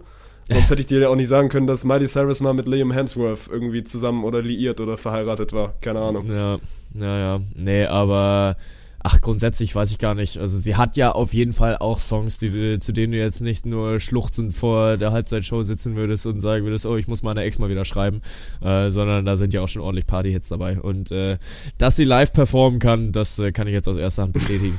ähm, ja, aber du hast gerade schon angesprochen, äh, wir waren letztes Wochenende auch wieder unterwegs und haben ein bisschen Sport geguckt. Wir durften Hockey machen, wir durften Hockey kommentieren und verfolgen und äh, darüber schnacken mit ein paar Nerds, mit ein paar Experten und äh, mit uns. Aber es hat sehr viel Bock bereitet. Ja, ja, ja, ich habe gerade, ich mir schon mein NBA-Zeug aufgemacht, aber wir können auch erst kurz über Hockey reden, das ist okay, weil nee, Frankfurt war war wieder top. Also generell, wir waren ja das letzte Mal, also quasi wir als Duo waren das erste Mal in Bonn zusammen beim Hockey, da war es quasi das Final Four auf dem Feld und jetzt das ganze Event wieder in der Halle und natürlich so, man hat schon ein bisschen diesen Hype gemerkt von wegen Weltmeister geworden, die Deutschen ja im Finale Belgien geschlagen, in Indien bei der Feldweltmeisterschaft, deswegen haben die Jungs quasi, die da den Titel geholt haben, jetzt auch nicht in der in der Halle mitgespielt, aber waren trotzdem vor Ort ein, zwei. Und keine Ahnung, Hockey ist irgendwie, das ist, hat schon irgendwie immer noch so ein bisschen was familiäres, ne, weil jeder kennt irgendwie jeden und, und mittlerweile, also wir sind jetzt das vierte Mal dabei gewesen, mittlerweile ist man da selber auch einfach, also äh, No-Name klingt jetzt irgendwie vielleicht falsch, aber man kennt jetzt ein, zwei Gesichter und hat sich mit der Sportart auch schon auseinandergesetzt und ey, es waren, waren Top-Wochenende, geile Spiele gewesen. Du hast gerade am Samstag mit Abstand die besseren Spiele abbekommen, so wenn du jetzt mal drauf guckst, Ja. ne? Du hattest dieses geistekranke Spiel am Samstagabend, wo es, glaube ich, in den letzten drei Minuten irgendwie gefühlt fünf Führungswechsel gab. Das, Ja. war, das war heftig, wo auch im Nachhinein einige gesagt haben, so, das ist schon so in der, in der jüngeren Vergangenheit, also wirst du das Spiel nicht mehr so schnell vergessen und jo, dann hat das Wochenende wieder seine eigenen Geschichten geschrieben. Ich habe es vorhin schon gesagt, Düsseldorf wird zum vierten Mal in Folge Meister und, und der HTHC, also die Hamburger bei den Herren, die in den letzten Jahren immer quasi dran waren, aber es halt nie nach ganz, ganz oben geschafft haben. So eine Truppe mit, mit vielen Älteren oder mit vielen Erfahrenen, die sich jetzt das erste Mal seit langer, langer Zeit gekrönt haben. Nee, deswegen, also für mich ein, ein rundum gelungenes Wochenende gewesen. Ja, safe. Also vor allem, wo du jetzt gerade auch erstmal schon die Weltmeister angesprochen hast, die ja auch geehrt wurden da in Mannheim, waren ja auch ein, zwei vom MHC dabei, die das Turnier ja quasi ähm, nicht gehostet haben, aber es ist ja schon auch in der Nähe, also Frankfurt-Mannheim, was fährst du da eine Dreiviertelstunde? Ähm, und entsprechend wären auch viele Mannheimer gekommen, wenn sie es ins Finale gepackt hätten. Aber zumindest mal sind halt drei, vier Jungs vom MHC, die auch Weltmeister geworden sind, gekommen und haben uns auch im Stream beglückt und da bin ich sehr neidisch drum, dass äh, du mit äh, unseren Stars und Gonzo Payat vor allem allen voran äh, äh, ja so, so gut 10, 15 Minuten mal schnacken konntest. Was waren da so deine Gesprächsthemen? Oh, keine Ahnung. Was haben wir geredet? Natürlich so ein bisschen wie dieses Weltmeister-Ding, aber ich habe sie dann auch, glaube ich, gefragt, weil es mich auch wirklich interessiert hat. So, als Hockeyspieler bist du das nicht gewöhnt, dass du plötzlich Autogrammwünsche hast, dass du Bilder machen musst, dass du einfach ins fucking ZDF Sportstudio eingeladen wirst. Und das ist ja für die auch alles eine neue Welt, weil, ey, Surprise, Hockey ist einfach auch also eine Randsportart und wir kennen das Problem ja beim Beachvolleyball, dass, also man kennt eine Laura Ludwig, man kennt einen Clemens Wickler und dann hört's auch, dann hört's auch schnell auf und eigentlich müssten viel, viel mehr Leute in Deutschland wissen, wer Gonzo Payat ist. Und ich glaube, die haben das auch schon so ein bisschen genossen, aber haben sich das auch einfach nur verdient. Und natürlich ging es dann auch so ein bisschen darum, um dieses, um diese, einfach um diese besondere Woche jetzt auch einfach, dass man mal, dass man mal, ja, wer, wer ist, klingt wieder so falsch, weil natürlich sind die auch ohne mediale Aufmerksamkeit wer, aber einfach, dass man auch im, im Medien, im Medienhimmel irgendwie mal so ein bisschen angekommen ist. Und das haben die sich verdient und einfach auch, glaube ich, genossen. Ja, ja, ja, total. Also hast du dann ja auch gemerkt, dass da dann wirklich äh, Leute einfach auch um den Stream herumstanden und die konnten es ja nicht hören. Also es war ja relativ war, laut bei das uns ist, also die heftigste Szene war ja wirklich nach dem Interview, wo sie dann quasi bei uns, wir hatten ja, wie du gerade gesagt hast, so ein offenes Studio, wo quasi die Leute zuschauen konnten, dann auch von außen. Und die Jungs sind ja quasi dann von unserem Interview rausgegangen. Und also, das ist jetzt keine Übertreibung, da standen halt sofort irgendwie so 50, 60 Leute, die da Interviews und also Fotos und Autogramme und dann natürlich noch ein, zwei Journalisten, die da waren. So, Ja. deswegen, das ist ja gerade das Gefühl, das kennen die sonst nicht. Ja. Und das war auch ja, nicht bei den anderen Final Fours so in, in Bonn, ne? Ja, gut, aber weil es jetzt natürlich auch gerade der absolut perfekte Zeitpunkt Ja. war, um nochmal Hockey zu spielen, weil die Leute, die Hockey verfolgen, die sind auch genau jetzt gerade dann nochmal auf dem Hype-Train und äh, weiß ich, beim Hockey gibt's bestimmt halt auch so, wie ich beim Handball, erstmal E- Event-Zuschauer, die WM und EM ultra gerne gucken, aber danach alles so ein bisschen wieder, wieder sacken lassen. Ähm, und für die Leute ist es jetzt gerade, glaube ich, einfach ein Riesending, dass du dann äh, Weltmeister geworden bist und ein Wochenende später dann schon wieder die deutschen Meisterschaften in der Halle ausspielst. Und dann kriegst du vor allem halt am Samstag auch noch so ein mega Spektakel geboten. Also du hast dich im Vorfeld gefreut, weil du die nominell einfacheren Spiele für uns beiden bekommen hast, weil wir die Mannschaften kennen. Ja. Ähm, Das Ding ist ja auch, das kann man ja nochmal dazu sagen, so ich hatte rein theoretisch ja Pickrecht, aber ich meinte, ich musste ja Sonntag dann früher gehen, habe dann gesagt, so ich habe dir dann quasi das große Herren über, Herrenfinale überlassen, aber wie gesagt, mein Damenfinale war auch top, ne, war auch, auch spielerisch echt geil. Und dann Ja. habe ich mir Samstag meine Spiele so ein bisschen aussuchen durf. Und also von den Namen her hatte ich die besseren Begegnungen, aber was dann am Ende rausgekommen ist, da bist du dann besser gefahren, ja. Ja, gut, also ich würde auch mal sagen, dein, dein Männer-Halbfinale, was du kommentiert hast, war grundsätzlich auch ein gutes Ding. Also es war ja auch äh, lange spannend. Äh, du hattest Harvesterhude gegen den MHC und da ging es dann ja darum, dass es wirklich kurz vor knapp noch 4 zu 3 stand. Und äh, dass der MHC noch drauf und dran war, tatsächlich auszugleichen. Und dann wird ein Ball vors Tor gelegt und dann hat da so ein Schütze einfach so ein dermaßen großes Loch im Schläger. Also, das, ich weiß nicht, ob er davon heute noch träumt, aber im direkten Gegenzug gibt es das 5-3 und du verlierst. Junge, wie bitter ist dieser Moment? Ja, aber also wie gesagt, ich will den Spielen ja auch nicht we nichts wegnehmen. So das erste Damenhalbfinale war ein bisschen deutlicher, aber es waren trotzdem, Ja. trotzdem geile Spiele und ich weiß nicht, keine Ahnung. ich, ist jetzt auch mittlerweile schon wieder noch eine Woche her, du kannst einmal noch dieses, dieses wahnsinnige Finish, Finish irgendwie einläuten, weil ich habe es auch nur so ein bisschen nebenher mitbekommen, weil ich quasi noch unsere, unsere Studiengäste für danach vorbereitet habe, weil wir immer so Ja. dachten, ja gut, jetzt ist das Spiel durch und dann, dann nahm diese wilde Schlussphase ihren Lauf. Ja, genau. Also ich habe äh, den Berliner HC gegen den Club an der Alster kommentiert und es war ja wirklich, also es stand bis kurz vor knapp 3 zu 2, also 10 Minuten vor Ende stand es glaube ich noch 3 zu 2. Jetzt muss ich gerade überlegen, weil es gab so viele Führungswechsel. Ich glaube für den Club an der Alster. Ich glaube, die haben lange geführt und dann kommt BHC zurück, dreht das Spiel, dann kommt der Club an der Alster zurück, dreht das Spiel. Dann kommt der BHC zurück und dreht das Spiel. Und da steht es dann, glaube ich, irgendwie schon 6 zu 5. Und dann kommt kurz vor knapp noch der Ausgleich. Und wirklich, dann sind es noch 40 Sekunden auf der Uhr. Und es läuft dann gerade wieder ein, ein Angriff für Club an der Alster. Und ich bin am Kommentieren. Yo, ey, sorry, ne, aber wenn es jetzt hier wirklich noch einer packt, in der regulären Spielzeit das Ding zu drehen, dann, und in dem Moment fällt das Tor und ich raste komplett aus, dann verliere ich's hier komplett. Junge, das kannst du doch keinem erzählen. Also, dieses Spiel, es, es hätte vom Skript nicht, nicht besser irgendwie geschrieben werden können. Nur, dass das Tor dann eventuell noch 30 Sekunden später hätte fallen können, damit es wirklich ein Buzzerbeater wird. Aber so hatte der BAC dann auch nochmal die Chance, da auszugleichen und, ähm, Liam Holdermann, der ein überragendes Spiel gemacht hat, wirklich 19 Jahre jung und hat seinen Rucksack so dermaßen aufgemacht, um seine Berliner Jungs da drin einzupacken, ähm, hat einen Viererpack geschnürt in einem Halbfinale während seiner ersten deutschen Meisterschaft, die er spielt. Du schießt vier Tore und verlierst. Ja. Also, äh, ich glaube nicht, dass er jetzt irgendwie mad ist auf seine, auf seine Mannschaftskollegen, weil du gewinnst und verlierst als Team und ich glaube, das weißt du als Profisportler, Profisportler in Anführungsstrichen, weil da kriegt, glaube ich, kaum einer Geld für das, was er tut.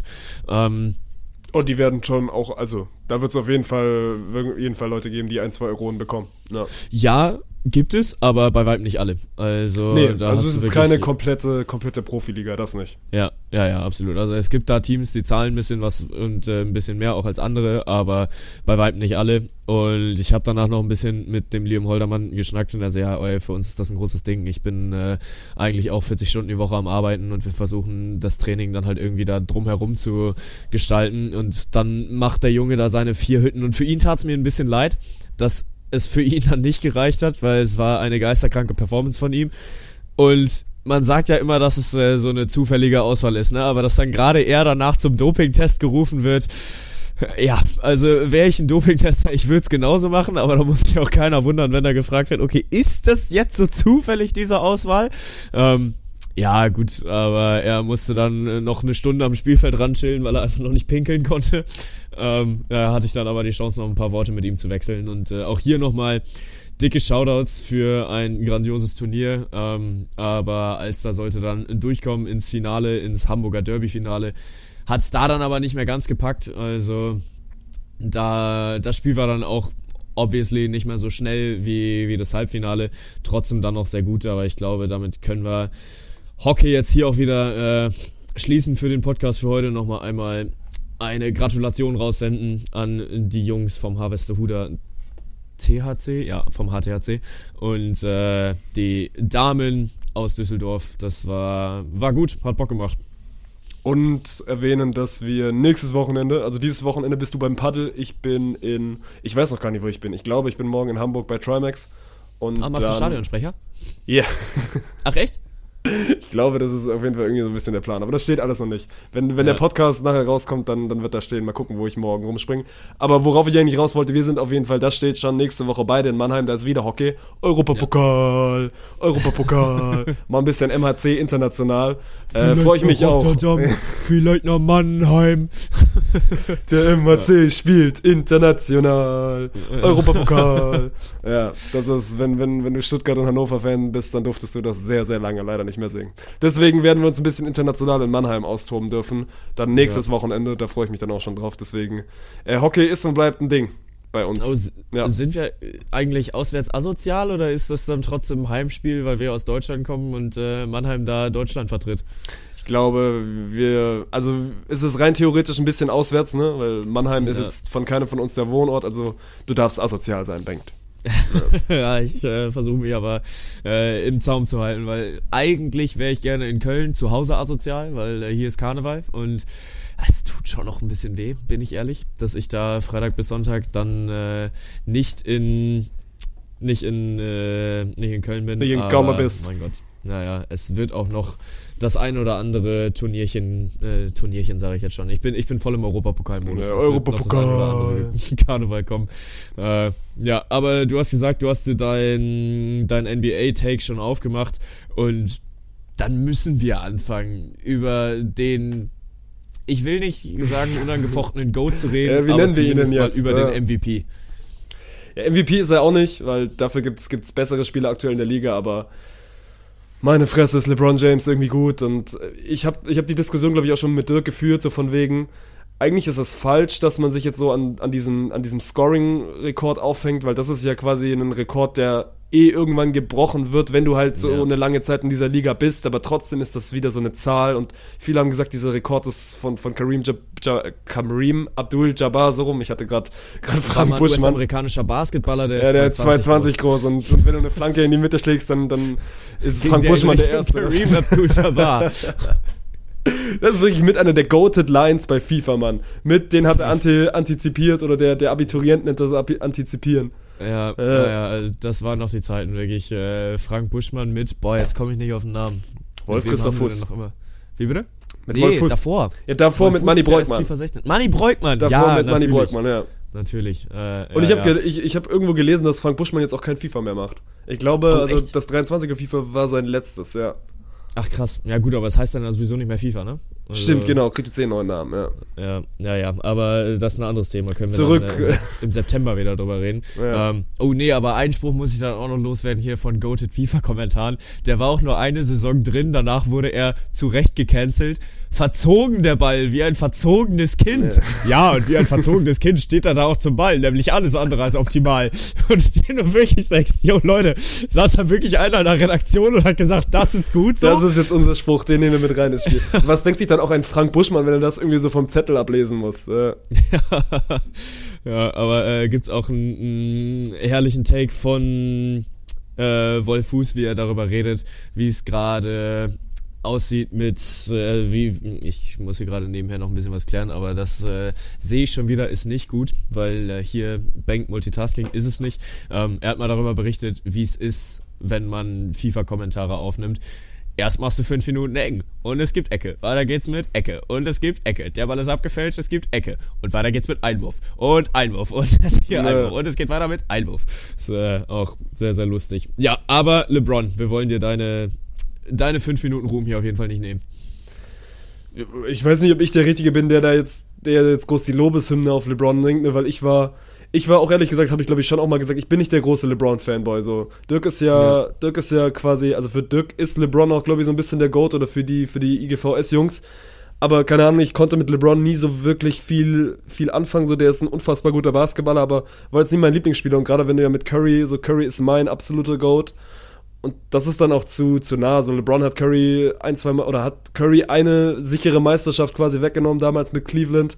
Deswegen, ich mag den eigentlich nicht so wirklich, aber äh, hab einfach unfassbaren Respekt. Und dass er jetzt wirklich diesen, diesen Rekord von, von Jabbar, von Kareem Abdul-Jabbar geholt hat, wo alle eigentlich gesagt haben, der wird niemals fallen, ne, weil, weil Kareem Ja. Abdul-Jabbar einfach, also, der war ja also einfach outstanding, ne, weil er auch nochmal vom, vom Erscheinungsbild 2,20 groß war, laut Ja. Frank Buschmann.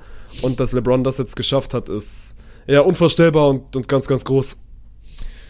Ja, und äh, macht dir natürlich auch dann direkt auch nochmal das nächste kaputt, weil du gesagt hast, nee, nee, äh, vor unserem nächsten Podca Podcast packt er es nicht. Ja. Und äh, wir hatten auch noch darüber geredet, weil du dich ja geärgert hast, ach Mist, die spielen ja dann am Donnerstag, glaube ich, auch noch gegen die Bucks. Ja, ich dachte, Ähm. ne, ich dachte, er macht das heute Nacht. Also quasi, wir nehmen jetzt Ja. Freitag auf. Ich dachte, er macht das heute Nacht gegen die Bucks, aber die, die sechs Kölsch-Wette war ja quasi, dass er es im Spiel gegen die Thunder macht. Und im Nachhinein auch dumm von mir, weil da, also die NBA funktioniert ja auch so. so ich glaube, LeBron hat 36 Punkte gebraucht, um, den- um den Rekord zu brechen. Ja. Das macht jetzt nicht jeden Abend und den Abend davor hat er, glaube ich, auch nur 28 gemacht. Deswegen, ich habe so ein bisschen gedacht, er schafft diesen Schnitt nicht, aber die NBA ist ja dahingehend dann auch so, oder LeBron und oder also das Spiel erlaubt dir ja dann auch in so in so einer Phase einem bestimmten Spieler mal ein, zwei Würfe mehr zu geben. So. Und LeBron Ja. nimmt sich dann halt einfach, ich glaube, er macht im dritten Viertel 16 oder 18 Punkte, wo er dann so merkt, oh, das könnte knapp werden heute mit dem Rekord. Und Ja. nimmt sich dann auch ein, zwei, ein, zwei Würfe mehr. Und da merkst du dann auch, dass, dass die NBA einfach so dieses krasse Powerhouse ist. Und natürlich, der Sport steht immer irgendwie an erster Stelle, aber Unterhaltung ist, ist nicht arg viel drunter, ne? Weil was passiert, nachdem LeBron diesen Korb macht, im, also Ende des dritten Viertels, das Spiel ist super ausgeglichen. Es ist ein wichtiges Spiel für die Lakers auch in Bezug auf die Playoffs, was sie am Ende raus verlieren gegen, gegen Oklahoma, worüber niemand spricht. Aber was Ja. passiert, nachdem LeBron den Korb macht? Das Spiel wird für 10 Minuten unterbrochen. Also es Ja. passiert sofort, passieren diese Ehrungen, ne? LeBron bekommt ein Mikrofon in die Hand.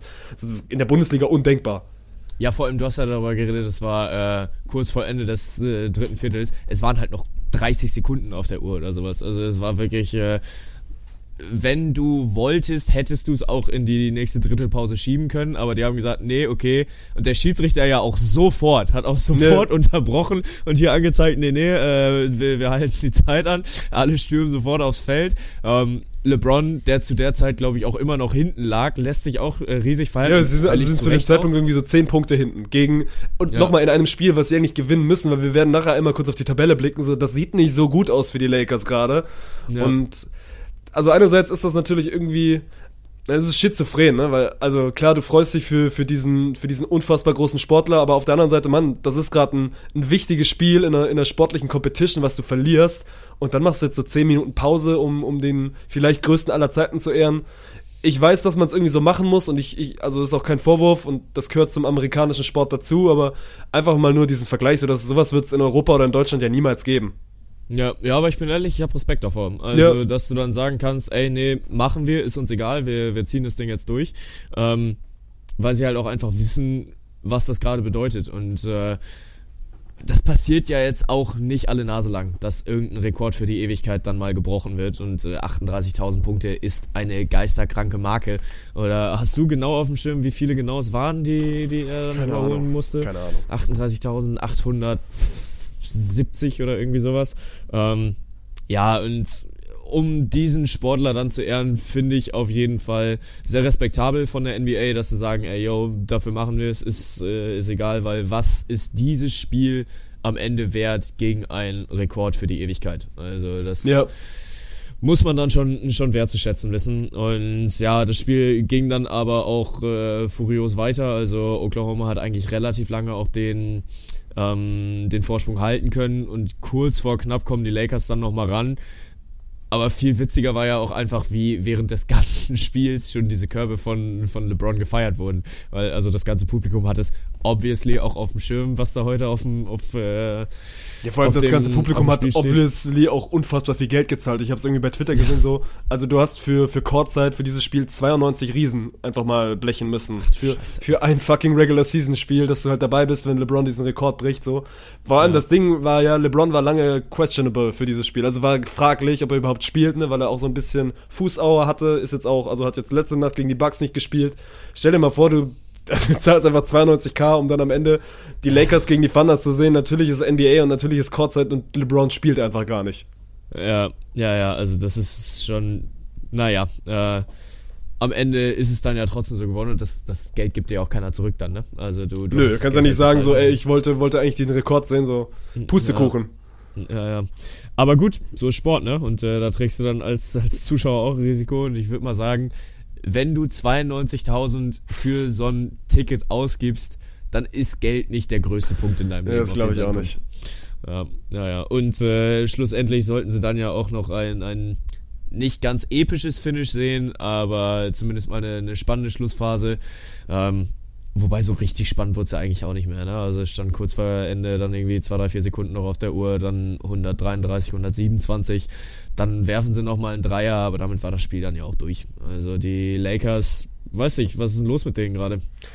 Also ist ja quasi dann jetzt die Überleitung zu, was, gestern los war, weil wir haben im letzten Podcast über den Deadline Day bei den Fußballern geredet und selbige geht jetzt auch bei den Basketballern um. Es gibt diesen Deadline Day, wo dann quasi die letzten Moves gemacht werden und viele haben gesagt, das war vielleicht der wildeste in der NBA-Geschichte. So, ich bin noch nicht so lange dabei oder verfolge diese Liga jetzt so seit zwei, drei Jahren wirklich intensiv und Ey, für mich war das gestern wieder einfach unfassbar unterhaltend. Und wir hatten das ja, glaube ich, im letzten Podcast schon so, dass ich weiß nicht wirklich, was ich von diesen Deadline Days halten soll, weil eigentlich sind sie komplett dumm, ne? Weil eigentlich ist es einfach nur ein Gerücht wird von A nach B geschoben und am Ende freust du dich, Ja. wenn es irgendwie durchgeht. So, du könntest das super entspannt machen, indem du einfach dann schlafen gehst, am nächsten Morgen wachst du auf und dann guckst du auf dein Handy und dann bekommst du da so irgendwie so fünf Meldungen und sagst so, der ist von A nach B gewechselt.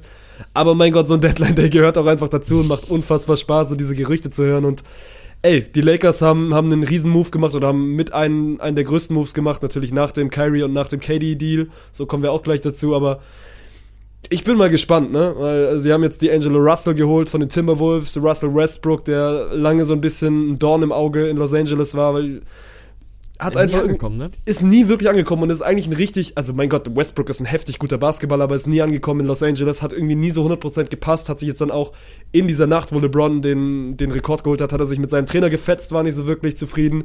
Der ist jetzt Ja. nicht mehr da, ist nach, ist nach Utah gegangen und ey, die Lakers, die da jetzt auf dem Parkett stehen, sehen, sehen unfassbar gefährlich aus, aber sind halt auch schon drei, vier Spiele hinten dran, ne? Also die müssten jetzt auch mal schleunigst anfangen zu gewinnen. Und deswegen, also ist halt jetzt gar nicht mehr so dieser, dieser Run gegen andere Teams, sondern so ein bisschen dieser, dieser Run gegen die Uhr. Also reicht es denn überhaupt noch, irgendwie in die Playoffs zu kommen? Ja. Ich habe mir auf jeden Fall auch zwei Transfers aufgeschrieben, die du mir mal einmal bitte bewerten sollst. Kyrie Irving hat einen neuen Verein. Ja. Der ist zu den Dallas Mavericks gewechselt. Deine Meinung dazu? Also, nimm mal den, also weil die, die Transfers hängen ja miteinander, nimm mal miteinander zusammen. Also der zweite, den du hören willst, ist sicher KD zu, zu Phoenix. Richtig. Richtig. Also geht ja quasi los, beide spielen in Brooklyn, beide spielen in New York zusammen mit James Harden noch vor einem Jahr. Das war schon so das designierte Top-Trio in der Liga, wo alle gesagt haben, alter, James Harden, Kyrie Irving und Kevin Durant so, Brooklyn GG, das wären die nächsten drei Titel. Am Ende ist es nicht mal ein NBA-Finale geworden, geschweige denn ein Titel, weil immer jemand verletzt war, es hat nie wirklich gepasst. So, James Harden ist dann schon letzte Saison nach Philadelphia gewechselt und dann ging es relativ schnell jetzt diese Offseason. Also Kyrie Irving, da ging die ganze Fahrt ja so ein bisschen los, weil das ist ähnlich. Wir hatten das beim Beachvolleyball mit den Teams, wo lange gewartet wird, so was macht denn jetzt zum Beispiel eine Laura Ludwig? Und dann Ja. fallen so ein bisschen diese ganzen Puzzlesteine. Und Kyrie Irving war so ein bisschen dieser erste Dominostein, der gefallen ist, der gesagt hat, ey, er möchte nicht mehr in Brooklyn spielen. Und dann ging das Getrade los. Am Ende ist er bei den Dallas Mavericks gelandet. So, die haben schon Luka Doncic, einen unfassbaren Superstar. Und also, das ist gefährlich. Der Westen ist unfassbar gefährlich. So, du hast mich jetzt nach meiner Meinung gefragt. Die werden schon nicht so schlecht Basketball spielen zusammen. Also Kyrie und, und Luca, Luca gerade noch so ein bisschen verletzt raus gewesen. Kyrie hat jetzt aber gleich sein erstes Spiel als Maverick gewonnen gegen sehr, sehr gutes Los Angeles. Deswegen, äh, ich glaube, das kann schon, schon sehr gut werden und sehr, sehr gut passen.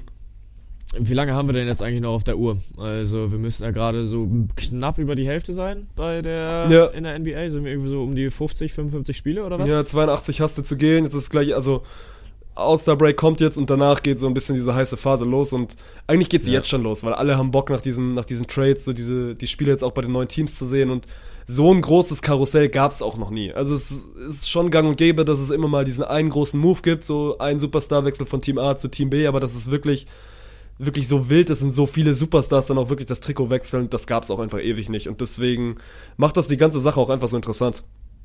Ja, ja gut, und äh, wenn wir jetzt auf die Mavericks gucken, die ja äh, offensichtlich gar nicht mehr so scheiße spielen, die stehen ja schon noch weit hinter der Spitze. Ne? Also an den Nuggets geht dieses Jahr nichts vorbei.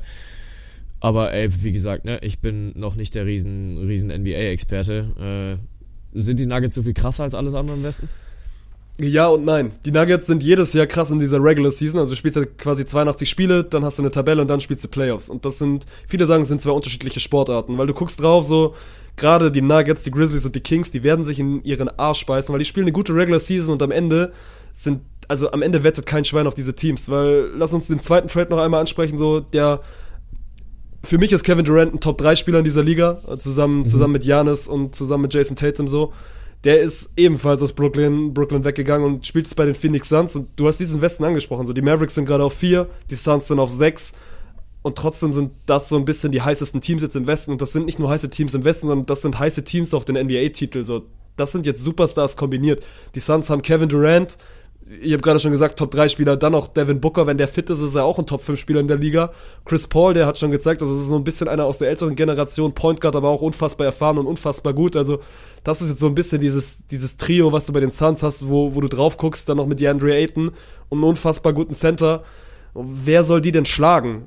Da hast du jetzt so ein, zwei Teams im Westen, wo du sagst, gut, die Nuggets gewinnen vielleicht 50 Regular Season Spiele, aber die gewinnen keine Serie gegen die Mavs oder keine Serie gegen die Suns. Ja. Ja, gut, ne? Aber haben wir ja noch ein bisschen Zeit auf jeden Fall. Wann geht's los mit, mit Playoffs? Ist das dann Richtung Ende März, Anfang April? Oh, lass mich einmal kurz gucken. Ich glaube, ja, Playoffs ist dann immer so, so Richtung, Richtung Ende März, Anfang April, wo dann wirklich die heiße, heiße Phase losgeht. Und das Spannende ist ja, du guckst dann natürlich immer, es gibt eine Eastern Conference und eine Western Conference in der NBA. In der Eastern Conference hast du, hast du so drei Teams, die, die deutlich besser sind, aber dann fällt es auch relativ schnell ab. Also du hast im Osten die Celtics, die Bucks und die 76ers, die sind eingeloggt so ich bin mir auch sehr, sehr sicher, dass da am Ende auch einer die Conference gewinnen wird und dann auf jeden Fall mal im Finale stehen wird. Aber wenn ja. du in diesen Westen guckst, das ist ein, also viele sagen, das ist einfach ein reines Blutbad. Das sind also rein theoretisch wirklich acht Teams, die NBA-Meister werden könnten, die wirklich die Krone sich holen könnten, weil so, ich gucke da natürlich mit Fanbrille drauf. Die Warriors haben einen einzigen Move gemacht, haben einen Spieler zurückgeholt oder den einzigen Spieler zurückgeholt, jetzt aus Portland, den sie quasi im Sommer verloren haben. Und Spoiler Alert, die Warriors haben letzten Sommer die Krone geholt das ist jetzt eins zu eins dasselbe Team mit einer kleinen Änderung, die jetzt aber nicht so wirklich ins Gewicht fällt, das letztes Jahr Meister geworden ist und die Warriors sind gerade Neunter. Also niemand ja. rechnet quasi mit denen und trotzdem sagen alle so, äh, so schlecht können die nicht sein, weil genau mit dem Team sind sie letztes Jahr Meister geworden. So. Um das einmal in Relation zu setzen, die NBA und gerade der Westen ist, ist geisteskrank und jetzt mit diesen Superstars, die da hingewechselt sind, so, so ausgeglichen wie vielleicht nie und deswegen äh, freue ich mich sehr, sehr, sehr dolle auf die kommenden NBA-Spielzeiten. Ja, auf jeden Fall. Aber jetzt muss ich es gerade einfach nutzen, weil es auf einem Silbertablett liegt. Äh, Superstars, die irgendwo hinwechseln und äh, das kann aber in anderen Sportarten Probleme geben, denn Manchester City steht in der Premier League eventuell vor dem Aus? Fragezeichen.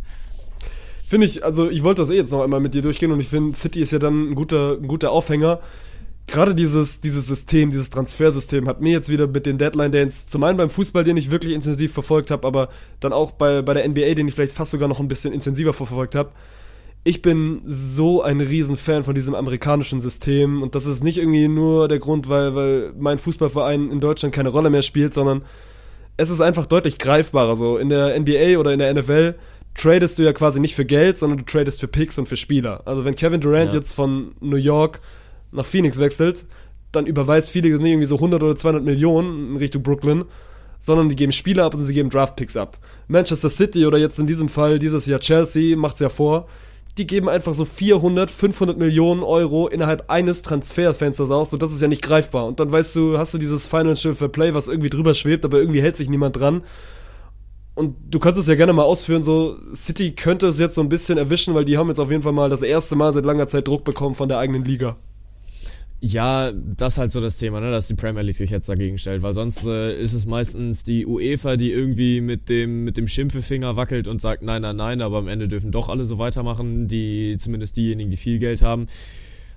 Ja, ich war auch jetzt nicht genau verfolgt, was da alles passiert ist, aber ich glaube, es geht irgendwie um die Zeit zwischen 2011 und 2020 oder so, wo sie äh, nicht genügend äh, Informationen bereitgestellt haben, um die Finanzlage des Vereins zu überblicken, wo sie sich, glaube ich, rechtlich zu verpflichten müssen oder verpflichtet haben, was auch immer.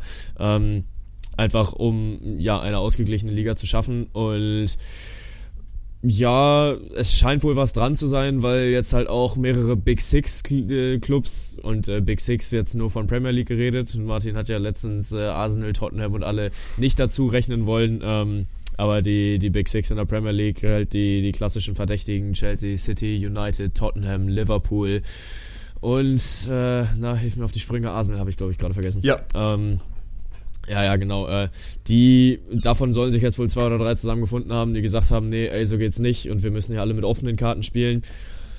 Ich bin sowieso kein Fan von diesen ganzen Financial Fair Play Regularien, weil jeder sowieso sein Ist für Scheiß mich macht. mit der größte. Also ja. gibt viele, viele gute Witze gerade in der Fußballwelt. So Financial ja. Fair Play ist mit der größte. Ja, weil ich meine, was macht Chelsea? Chelsea spielt kein Fußball mehr, die spielen Monopoly. Also die gehen ja wirklich einfach übers Brett und kaufen sich alles, was irgendwie. Ja, aber sie spielen Monopoly ohne Regeln. Sie spielen Monopoly mit, ja. einem, mit einem riesen Investor im Hintergrund. Und, also die, sie kaufen sich zum einen die Schlossstraße, dann auch die Parkstraße ja. und dann haben sie ja noch alle drei gelben. So, ja. das ist quasi unschlagbar. Alle Bahnhöfe. Genau, und, alle Bahnhöfe äh, auch noch schaffen es aber trotzdem, dass alle gerade auf Hypothek liegen und ja. äh, sie kein Geld dafür Und gehen gefühlt können. in einer Runde siebenmal über los und, und äh, ziehen immer Geld ein, ja. ja. Ja, weißt du, das Ding ist, Chelsea verteilt halt an alle Spieler erstmal die, die klassischen Scheine, weiß ich, was kriegt dann da jeder, seine 3.000, 4.000 Euro und Chelsea nimmt sich dann einfach die Bank. Also, Chelsea, Chelsea ist die Bank quasi, ja. ja. Chelsea nimmt alles, was übrig bleibt und wenn sie auf irgendwas landen, dann können sie es halt kaufen. Ähm, und es ist ich verstehe es nicht. Also ich verstehe nicht, warum die UEFA da nicht eingreift und warum es dann wie immer wieder solche Schlupflöcher gibt, dass sie dann äh, eine Michailo Mudrik, der jetzt für 100 100 Millionen gekommen ist, Enzo Fernandes ja für 121 Millionen. Ähm, da gibt es dann die Schlupflöcher, dass du es dann über acht Jahre aufteilen kannst und der deswegen einen acht-Jahres-Vertrag bekommen hat. Also bei FIFA ist die, die längste Vertragslaufzeit, die du einem Spieler geben kannst, fünf Jahre. Und das ist ja schon wirklich eine echt lange, äh, lange Zeit, die auch regelmäßig im Fußball dann auch mal ausgespielt wird. Wenn du einen jungen Spieler verpflichtest und den lange binden willst, dann gibst du ihm einen Fünf-Jahres-Vertrag. Aber acht Jahre werden dann halt wirklich einfach nur angewandt, um das System zu dribbeln. Und da muss ich halt wirklich einfach mal fragen, yo, Leute, habt ihr irgendwie keine vernünftigen Sportrechtler bei euch äh, am Kass sitzen, dass ihr da mal eine, eine vernünftige Regelung machen könnt, wo es dann nicht, wo die nächsten Schlupflöcher und die nächsten Schlupflöcher gefunden werden, sondern halt einfach mal Regeln für alle, an die sich alle halten müssen, weil am Ende, ja, ich kann es komplett verstehen, dass es äh, einfacher wäre, mit Spielern und Picks und Trades zu arbeiten, aber dafür brauchst du halt ein geschlossenes System. Ich wollte gerade sagen, ey, das ist gar nicht, also ich will jetzt auch gar nicht diesen easy way out gehen und sagen, ey, guck doch mal nach Amerika, da ist alles viel besser. Das kannst du in Europa nicht machen, weil du brauchst dieses College-System quasi unten drunter, um, um mit Draft-Picks auch irgendwie zu handeln. Aber gerade so eine Sache wie ein Salary Cap, das ist nicht so schwer anzuwenden. Zu sagen, ja. Dass sowas, was Chelsea macht, geht einfach nicht, weil in der NBA also wird es ja auch einfach logistisch nicht gehen. So, du kannst dir ein, zwei Superstars ins Team holen, du kannst ja aber nicht sechs Superstars in dein Team holen, weil du hast irgendwann kein Salary Cap. So, die wollen ja auch alle Geld haben, die Superstars. Ja. Und das funktioniert halt im Fußball noch nicht. Und in meinem Kopf ist das relativ simpel, dass du gerade so Vereinen wie, wie Manchester City und, und PSG, und das sind ja dann am Ende auch nur die Vereine, so Stuttgart wird ja niemals ein Problem mit irgendeinem Salary Cap haben, weil sie gar nicht diese, diese Löhne zahlen können, aber dann einfach kriegst du Spieler, kriegst du Spieler mit ihrem Gehalt, zu sagen, ey, du hast einen bestimmten, bestimmten Topf mit Gehalt und den darfst du auszahlen an deinen, wie viele, 22, 23 Leute, die halt in, dein, in deinem Kader sind und der darf einfach nicht überstiegen werden und gut ist. Und dann wegen mir gibt, gibt Verträge über acht, gibt Verträge über neun Jahre. Du schadest ja dann auf lange Sicht nur deinem Verein, aber du musst ja irgendwie mal probieren, ein bisschen ein Limit reinzukriegen und davon sind wir in der Fußballwelt aktuell weit entfernt. Und ich weiß nicht, vielleicht ist dieses Manchester City-Ding jetzt einfach ein Tropfen auf den heißen Stein. So, natürlich wäre das jetzt einfach mal eine Ansage, wenn, wenn City irgendwie, geht ja schon los, so, also zieh den mal zehn Punkte ab, so, die werden diese Saison wahrscheinlich nicht Meister, weil Arsenal zu gut ist, aber einfach mal ein Statement zu setzen und trotzdem so, natürlich glaube ich nicht dran, dass das passieren wird, weil am Ende, am Ende hat die UEFA einfach auch kleine Eier und mein Gott, City, PSG, das sind alles so Big Player. Und, und ja. am Ende ist Fußball auch einfach ein Riesen-Business und ich bin da mittlerweile auch einfach viel, viel, viel zu weit weg und mich juckt es dann auch einfach zu wenig, weil ich kann es, wie gesagt, nicht mehr wirklich greifen und am Ende werden die großen Teams auch immer irgendwelche Schlupflöcher finden. So, jetzt sind es acht, neun Jahresverträge, in zwei Jahren werden sich wieder was Neues eindenken oder ausdenken. Ja, und absolut, ich hätte auch nichts dagegen. Also ich habe grundsätzlich nichts gegen lange Verträge. Also gebt den Leuten acht Jahre, wenn ihr die halt einfach so lange am Verein binden wollt. Wenn du jetzt einem Yusufa Mukoko bei Borussia Dortmund einen zehn Jahresvertrag gibst, weil er sagt, ja, ich liebe diesen Verein und äh, für mich gibt's nur Borussia Dortmund und ich möchte hier auf ewig spielen, ja, dann mach dann ist es ja. halt ein, ein, einvernehmliches Ding. Aber sie geben denen ja nicht den Vertrag, um irgendwie ein Financial Fair Play zu dribbeln und äh, die Finanzen zu drücken.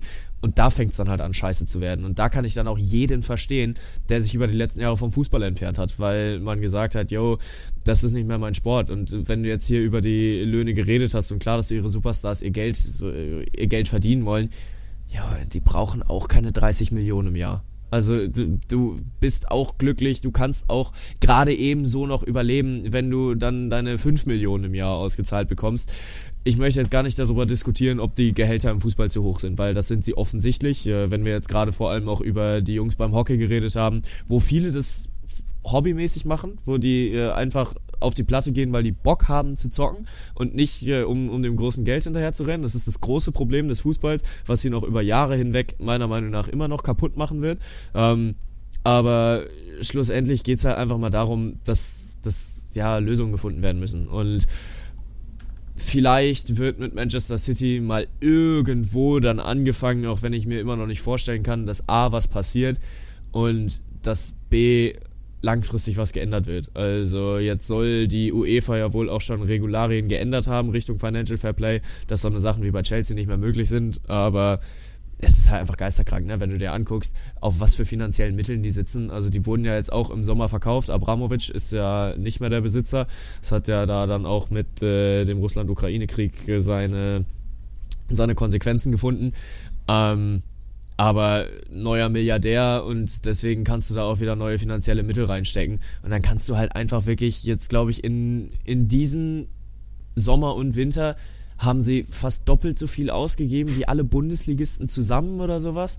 Und das ist halt einfach. Ist ja, sie, haben, sie haben in diesem Winter mehr ausgegeben wie alle Top-Ligen zusammen, also ausgerechnet der Premier League, also Serie A, Liga 1, Bundesliga und, und Liga, oder nee, das ist ja La Liga, nicht Liga BBVA, das war mal vor drei, vier Jahren. Ja. Auf jeden Fall auch die spanische. Liga und so. Das ist doch ein Verhältnis, das checkt ein Dreijähriger, dass das keinen Sinn macht. So klar, die Premier League ja. ist, die, ist die stärkste Liga dahingehend, aber das hat ja mittlerweile mal, also das nimmt ja mittlerweile Formen an. Das ist ja nicht mal mehr ein Wettbewerb. Das ist einfach wirklich dieses Monopoly-Ding so. Also Chelsea ist die Bank und die anderen, die anderen Teams gucken irgendwie, dass sie über die Runden kommen und, und, und Chelsea hat ja quasi kein Limit, ne? Weil diese Milliardäre, ja. so, GG an, an, an ihn, die haben kein Limit, so. Wenn du irgendwann mal in dieser, in dieser Sphäre bist, so, dann ist es dir egal, ob du einen Spieler für 100 oder für 120 Millionen kaufst. So, es klingt pervers, aber es ist dir am Ende egal. Ja, ja, ja, absolut. Also da kannst du dann halt wirklich gerade einfach machen, worauf du Bock hast. Ne? Also ich warte wirklich noch darauf, dass irgendjemand an, ankommt und sich Erling Haaland für privat kauft. also dass er dann einfach sagt, dass er einfach immer so ein bisschen Haaland. im Vorgarten steht und kickt. Äh. ja, genau. Du bist jetzt im Garten. Erling, du stellst dich da in die Ecke. Und Erling, du, du kommst heute mit ins Schlafzimmer.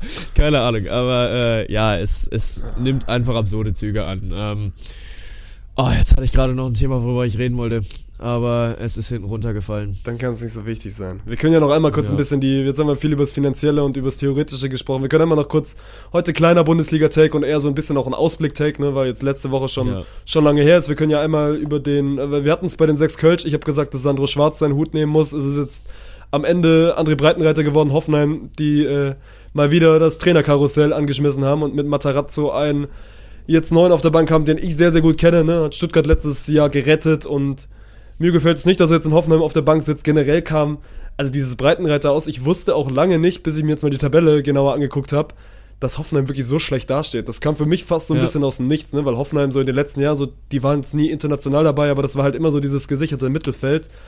Aber diese Saison könnte wirklich knapp werden. Ja, und da muss ich auch sagen, das fand ich auch ultra krass. Also, dann habe ich auf die, äh, auf Hoffenheims Statistiken geguckt und habe da wirklich gesehen, oh jo, die waren echt kacke in den ja. letzten Wochen. Und ich habe es überhaupt nicht mitbekommen. Also, was ich tatsächlich noch weiß, ist, dass ich am Anfang der Saison drüber geredet habe. Ähm, dass ich es völlig überraschend fand, wie Hoffenheim urplötzlich so weit oben war, weil irgendwie nach Spieltag 5 oder Spieltag 6 waren die plötzlich Vierter. Die haben richtig und, gut angefangen. Da hat, ja, da hatte ich dann äh, auch nur in einem Kumpel erzählt, so, äh, wie, wie, wie ist das passiert? Wann haben die ihre Spiele gewonnen? Wann haben die überhaupt gespielt? Und genauso unscheinbar war es jetzt auch wieder, dass sie so abgestürzt sind. Also da ist es halt wirklich krass, wie wenig Glanz und Glamour Hoffenheim als Club mitbringt. Ne? Weil stell dir mal vor, ein anderer Club, der ja, jetzt nicht, nicht relevanter ist, aber namhafter ist. Stell dir mal vor, Bayern verliert vier Spiele in Serie. Du findest doch in jedem Schundblatt Deutschlands. Nicht nur Bayern, so Bayern ist jetzt, ist jetzt quasi das ja, ja, klar, Beispiel, aber du kannst, Beispiel. du kannst quasi jeden anderen Bundesliga-Verein nehmen, so Hoffenheim es ist ja kein Geheimnis, so schwirrt da schon irgendwie im, im Niemandsland rum, weil es nicht so viele juckt, was Hoffenheim ja. gerade macht. Und trotzdem finde ich es entspannt. Also einfach so zu sehen, wie, wie aus dem Nichts so ein Trainer getauscht werden kann. Weil, also frag mal ja. jetzt irgendwie so in der, in der Bundesliga-Community rum. Ich weiß nicht, wie viele damit gerechnet hätten, dass jetzt auf einmal André Breitenreiter nicht länger Trainer ist bei Hoffenheim. Wobei auf der anderen Seite kannst du auch sagen, wenn du 5-2 in Bochum verlierst, dann ist das wohl anscheinend auch nicht so Bundesliga-tauglich, was du da machst. Nö, auf jeden Fall. Und äh, das finde ich ein bisschen schade, weil ich André Breitenreiter als Typ sehr geil finde. Also war ja auch lange in Hannover unterwegs. Ähm, und hatte da eigentlich eine ziemlich geile Zeit. Ich hatte mir ihn lange auch wieder zurückgewünscht. Aber bei Hannover funktioniert das mit aufgewärmten Suppen meistens nicht so, weil Mirko Slomka letzte Saison oder vor zwei Saisons, das war es nicht. Aber ja, nee, keine Ahnung. Ähm, Breitenreiter und Hoffenheim war dann vielleicht halt einfach doch nicht so das Perfect Match, wo es am Anfang danach aussah. Und Hoffenheim ist jetzt aber auch nicht mehr so die Truppe, die dann für, für Sicherheit auf dem Trainerstuhl steht, ne? Weil sie sind ja jetzt auch mit André Breitenreiter erst frisch in die Saison gegangen. Letzte Saison noch äh, Dieter Höhnes da an der Seitenlinie gewesen. Jetzt kommt schon wieder der nächste. Also Man muss mal gucken, ob Matarazzo das da reißen kann, weil grundsätzlich die Truppe, die bringt ja Potenzial mit. Also du hast vorne einen Kramaric drin, von dem, von dem du vor zwei, drei Saisons noch gesagt hättest, okay, yo, wenn Lewandowski nicht wäre, wäre der halt das, der Topscorer der Liga. Ja. Ilas Bebu ist jetzt einer, der auch durchaus mal kicken kann.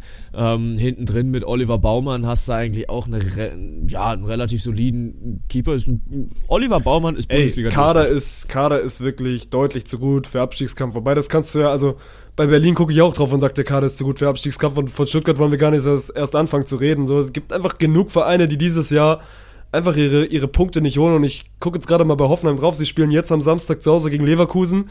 Dann das klassische Auswärtsspiel in Augsburg, wo gefühlt jeder verliert. Augsburg hat wieder 1-0 gegen Leverkusen gewonnen zu Hause. Das ist einfach eklig, da zu spielen. Und dann zu Hause gegen Dortmund so. Und das sind jetzt drei Spiele. Ich weiß nicht, gibt ein einfacheres Programm für Matarazzo, weil das ist undankbar und rein theoretisch, also es gibt ein Szenario, wie Hoffenheim jetzt in, in drei Wochen immer noch mit null Punkten oder besser gesagt dann mit 19 Punkten dasteht und vielleicht rafft sich ja irgendeiner da unten mal auf, so ich, ich ich sehe es nicht kommen, keine Ahnung, Stuttgart, das war wieder, wieder sehr leblos, wieder sehr, sehr frustrierend am Wochenende gegen Bremen. Ist ganz lustig gewesen, ne? weil wir haben ja quasi das Wochenende zusammen verbracht und haben dann immer so ein bisschen die Ergebnisse durchgeguckt und als ich quasi, ich bin erst Freitagabend nach Frankfurt angereist und dann meintest du, glaube ich, schon relativ früh zu mir so, und hast du Bundesliga-Ergebnis gesehen? Und ich habe es noch gar nicht mitbekommen, so dass Augsburg Leverkusen geschlagen hat. Und dann war es ja, ja so, Berlin verliert in Frankfurt, dann Schalke spielt unentschieden gegen Gladbach. Eigentlich ist das wieder so dieser klassische Spieltag, der für den VfB läuft. Und ich ja dann auch so, hey, irgendwie wird es jetzt passen, wenn Stuttgart morgen gegen Bremen gewinnt und sich dann mal ein bisschen absetzt. Aber das ist aktuell nicht der Fall. Und deswegen glaube ich so, Hoffenheim nehmen wir da jetzt über die nächsten Wochen auch noch mit rein in die Verlosung. Und dann wird das so ein richtig schnuckeliger Fünfer Abstiegskampf mit Schalke, mit Berlin, mit Stuttgart, mit Bochum, auch wenn Bochum jetzt gewonnen hat. Aber ich glaube trotzdem, dass es da bis, bis ganz hinten raus knapp wird. Und, und Hoffenheim aber mittlerweile gehe ich, geh ich halt dahin, dass es uns sagt, dass Augsburg da, glaube ich, keine Rolle mehr spielen wird, weil Augsburg solche Spiele wie gegen Leverkusen dann auch einfach mal dreckig 1-0 gewinnt. So eine Ecke im Spiel ja. gehabt, die köpfen sie rein und am Ende fragt niemand mehr nach. Ja, und bei Augsburg ist es halt, also ich glaube gar nicht, dass es gegen, gegen Hoffenheim easy Ding wird für, für Augsburg oder dass äh, Hoffenheim gegen Augsburg verliert. Da gehe ich sogar mal wieder auf den ersten Hoffenheim-Sieg. Ähm, weil Augsburg kann, glaube ich, irgendwie nur größere. Also die, die können halt vom Namen her Gladbach und, äh, und Leverkusen, also die machen sie dann weg. Aber wenn es dann unten im Keller wieder rumgeguckt wird, dann verlieren sie halt auch ihre Spiele, weil sonst wäre Augsburg nicht da, wo Augsburg gerade steht. Ja. Ähm, und ja, pff, bin ich gespannt, aber wenn du jetzt das Ding mit äh, Matarazzo dann nochmal ein bisschen weiter spinnst, dann guck mal auf den 34. Spieltag. Mhm, mir muss, mir musst das du das nicht erzählen. Gegen, gegen TSG, äh, TSG Hoffenheim gegen VfB Stuttgart. Und dass Pellegrino Matarazzo vor drei Jahren noch der große Retter war. Nein, nicht vor drei jetzt, Jahren, äh, vor, vor acht Monaten. Achso, ja, okay, ja, ja, nee, stimmt. Das äh, kommt mir nur schon wieder so lange hervor. Ähm, aber äh, dann jetzt auch äh, Bremen, ach Bremen sage ich schon, Stuttgart in, in den Abgrund stoßen könnte. Also es wird auf jeden Fall heiß im Tabellenkeller. So viel, so viel steht fest. Und Bochum, den Take, den ich dazu habe, ja, guck dir mal deren Heimbilanz an. Also das hat mich überrascht, als ich da drauf geguckt habe. Letzten hab. fünf Spiele. Die sind in der die sind in der Heimtabelle Achter. Ja, yeah, letzten fünf das Spiele nicht verloren zu Hause, alle gewonnen mit, mit, mit Letscher an der Seitenlinie.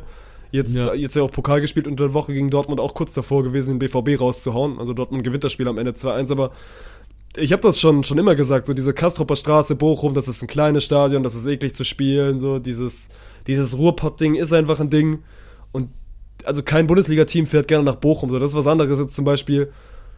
Oh, jetzt also nichts gegen Freiburg. Stuttgart spielt jetzt am Samstag in Freiburg, aber Freiburg hat jetzt so dieses neue 0815 Bundesliga-Stadion. Ne? So das ähnliche steht in Augsburg, das ähnliche steht in Mainz. So und Bochum ist dahingehend einfach noch was, was Besonderes, ne? Das ist so ein kleines, so ein altes Fußballstadion. Ich bin da natürlich auch irgendwie so ein bisschen der, der, der da gerne in solche Stadien fährt, ne? Mir gibt das irgendwie was.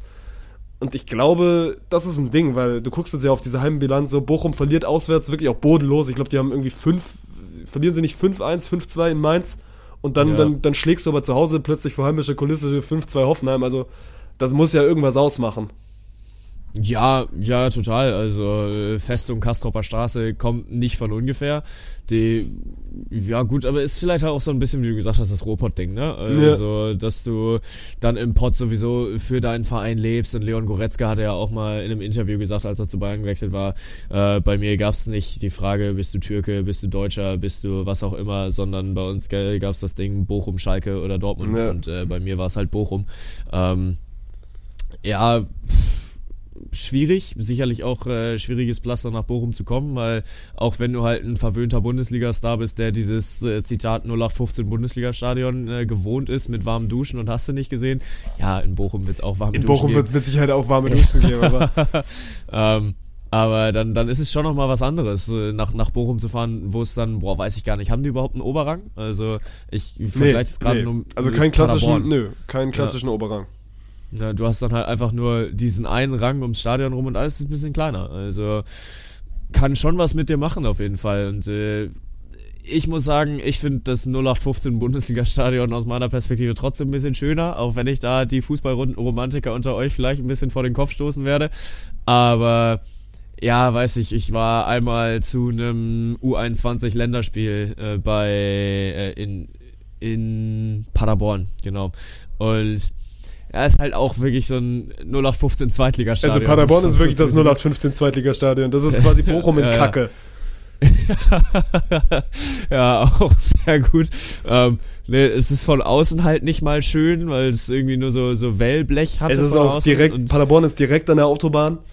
Ja, also es war, war nicht geil. Und da muss ich sagen, da bin ich dann doch schon lieber äh, auf meiner gepflegten Plastikschale im Europaparkstadion in Freiburg. Wer hat das schönste, also abgesehen von, von Hannover und Stuttgart, wer hat das schönste Stadion in der Bundesliga? Boah, aber auch nur Bundesliga? Ja, nur Bundesliga. Ah, das ist schwierig, weil sonst hätte ich den HSV auf jeden Fall in die Verlosung mitnehmen müssen. Ja, Volkspark ist auch, ist auch schön, ja. Ist ein geiles Stadion auf jeden Fall. Boah, das ist eine gute Frage.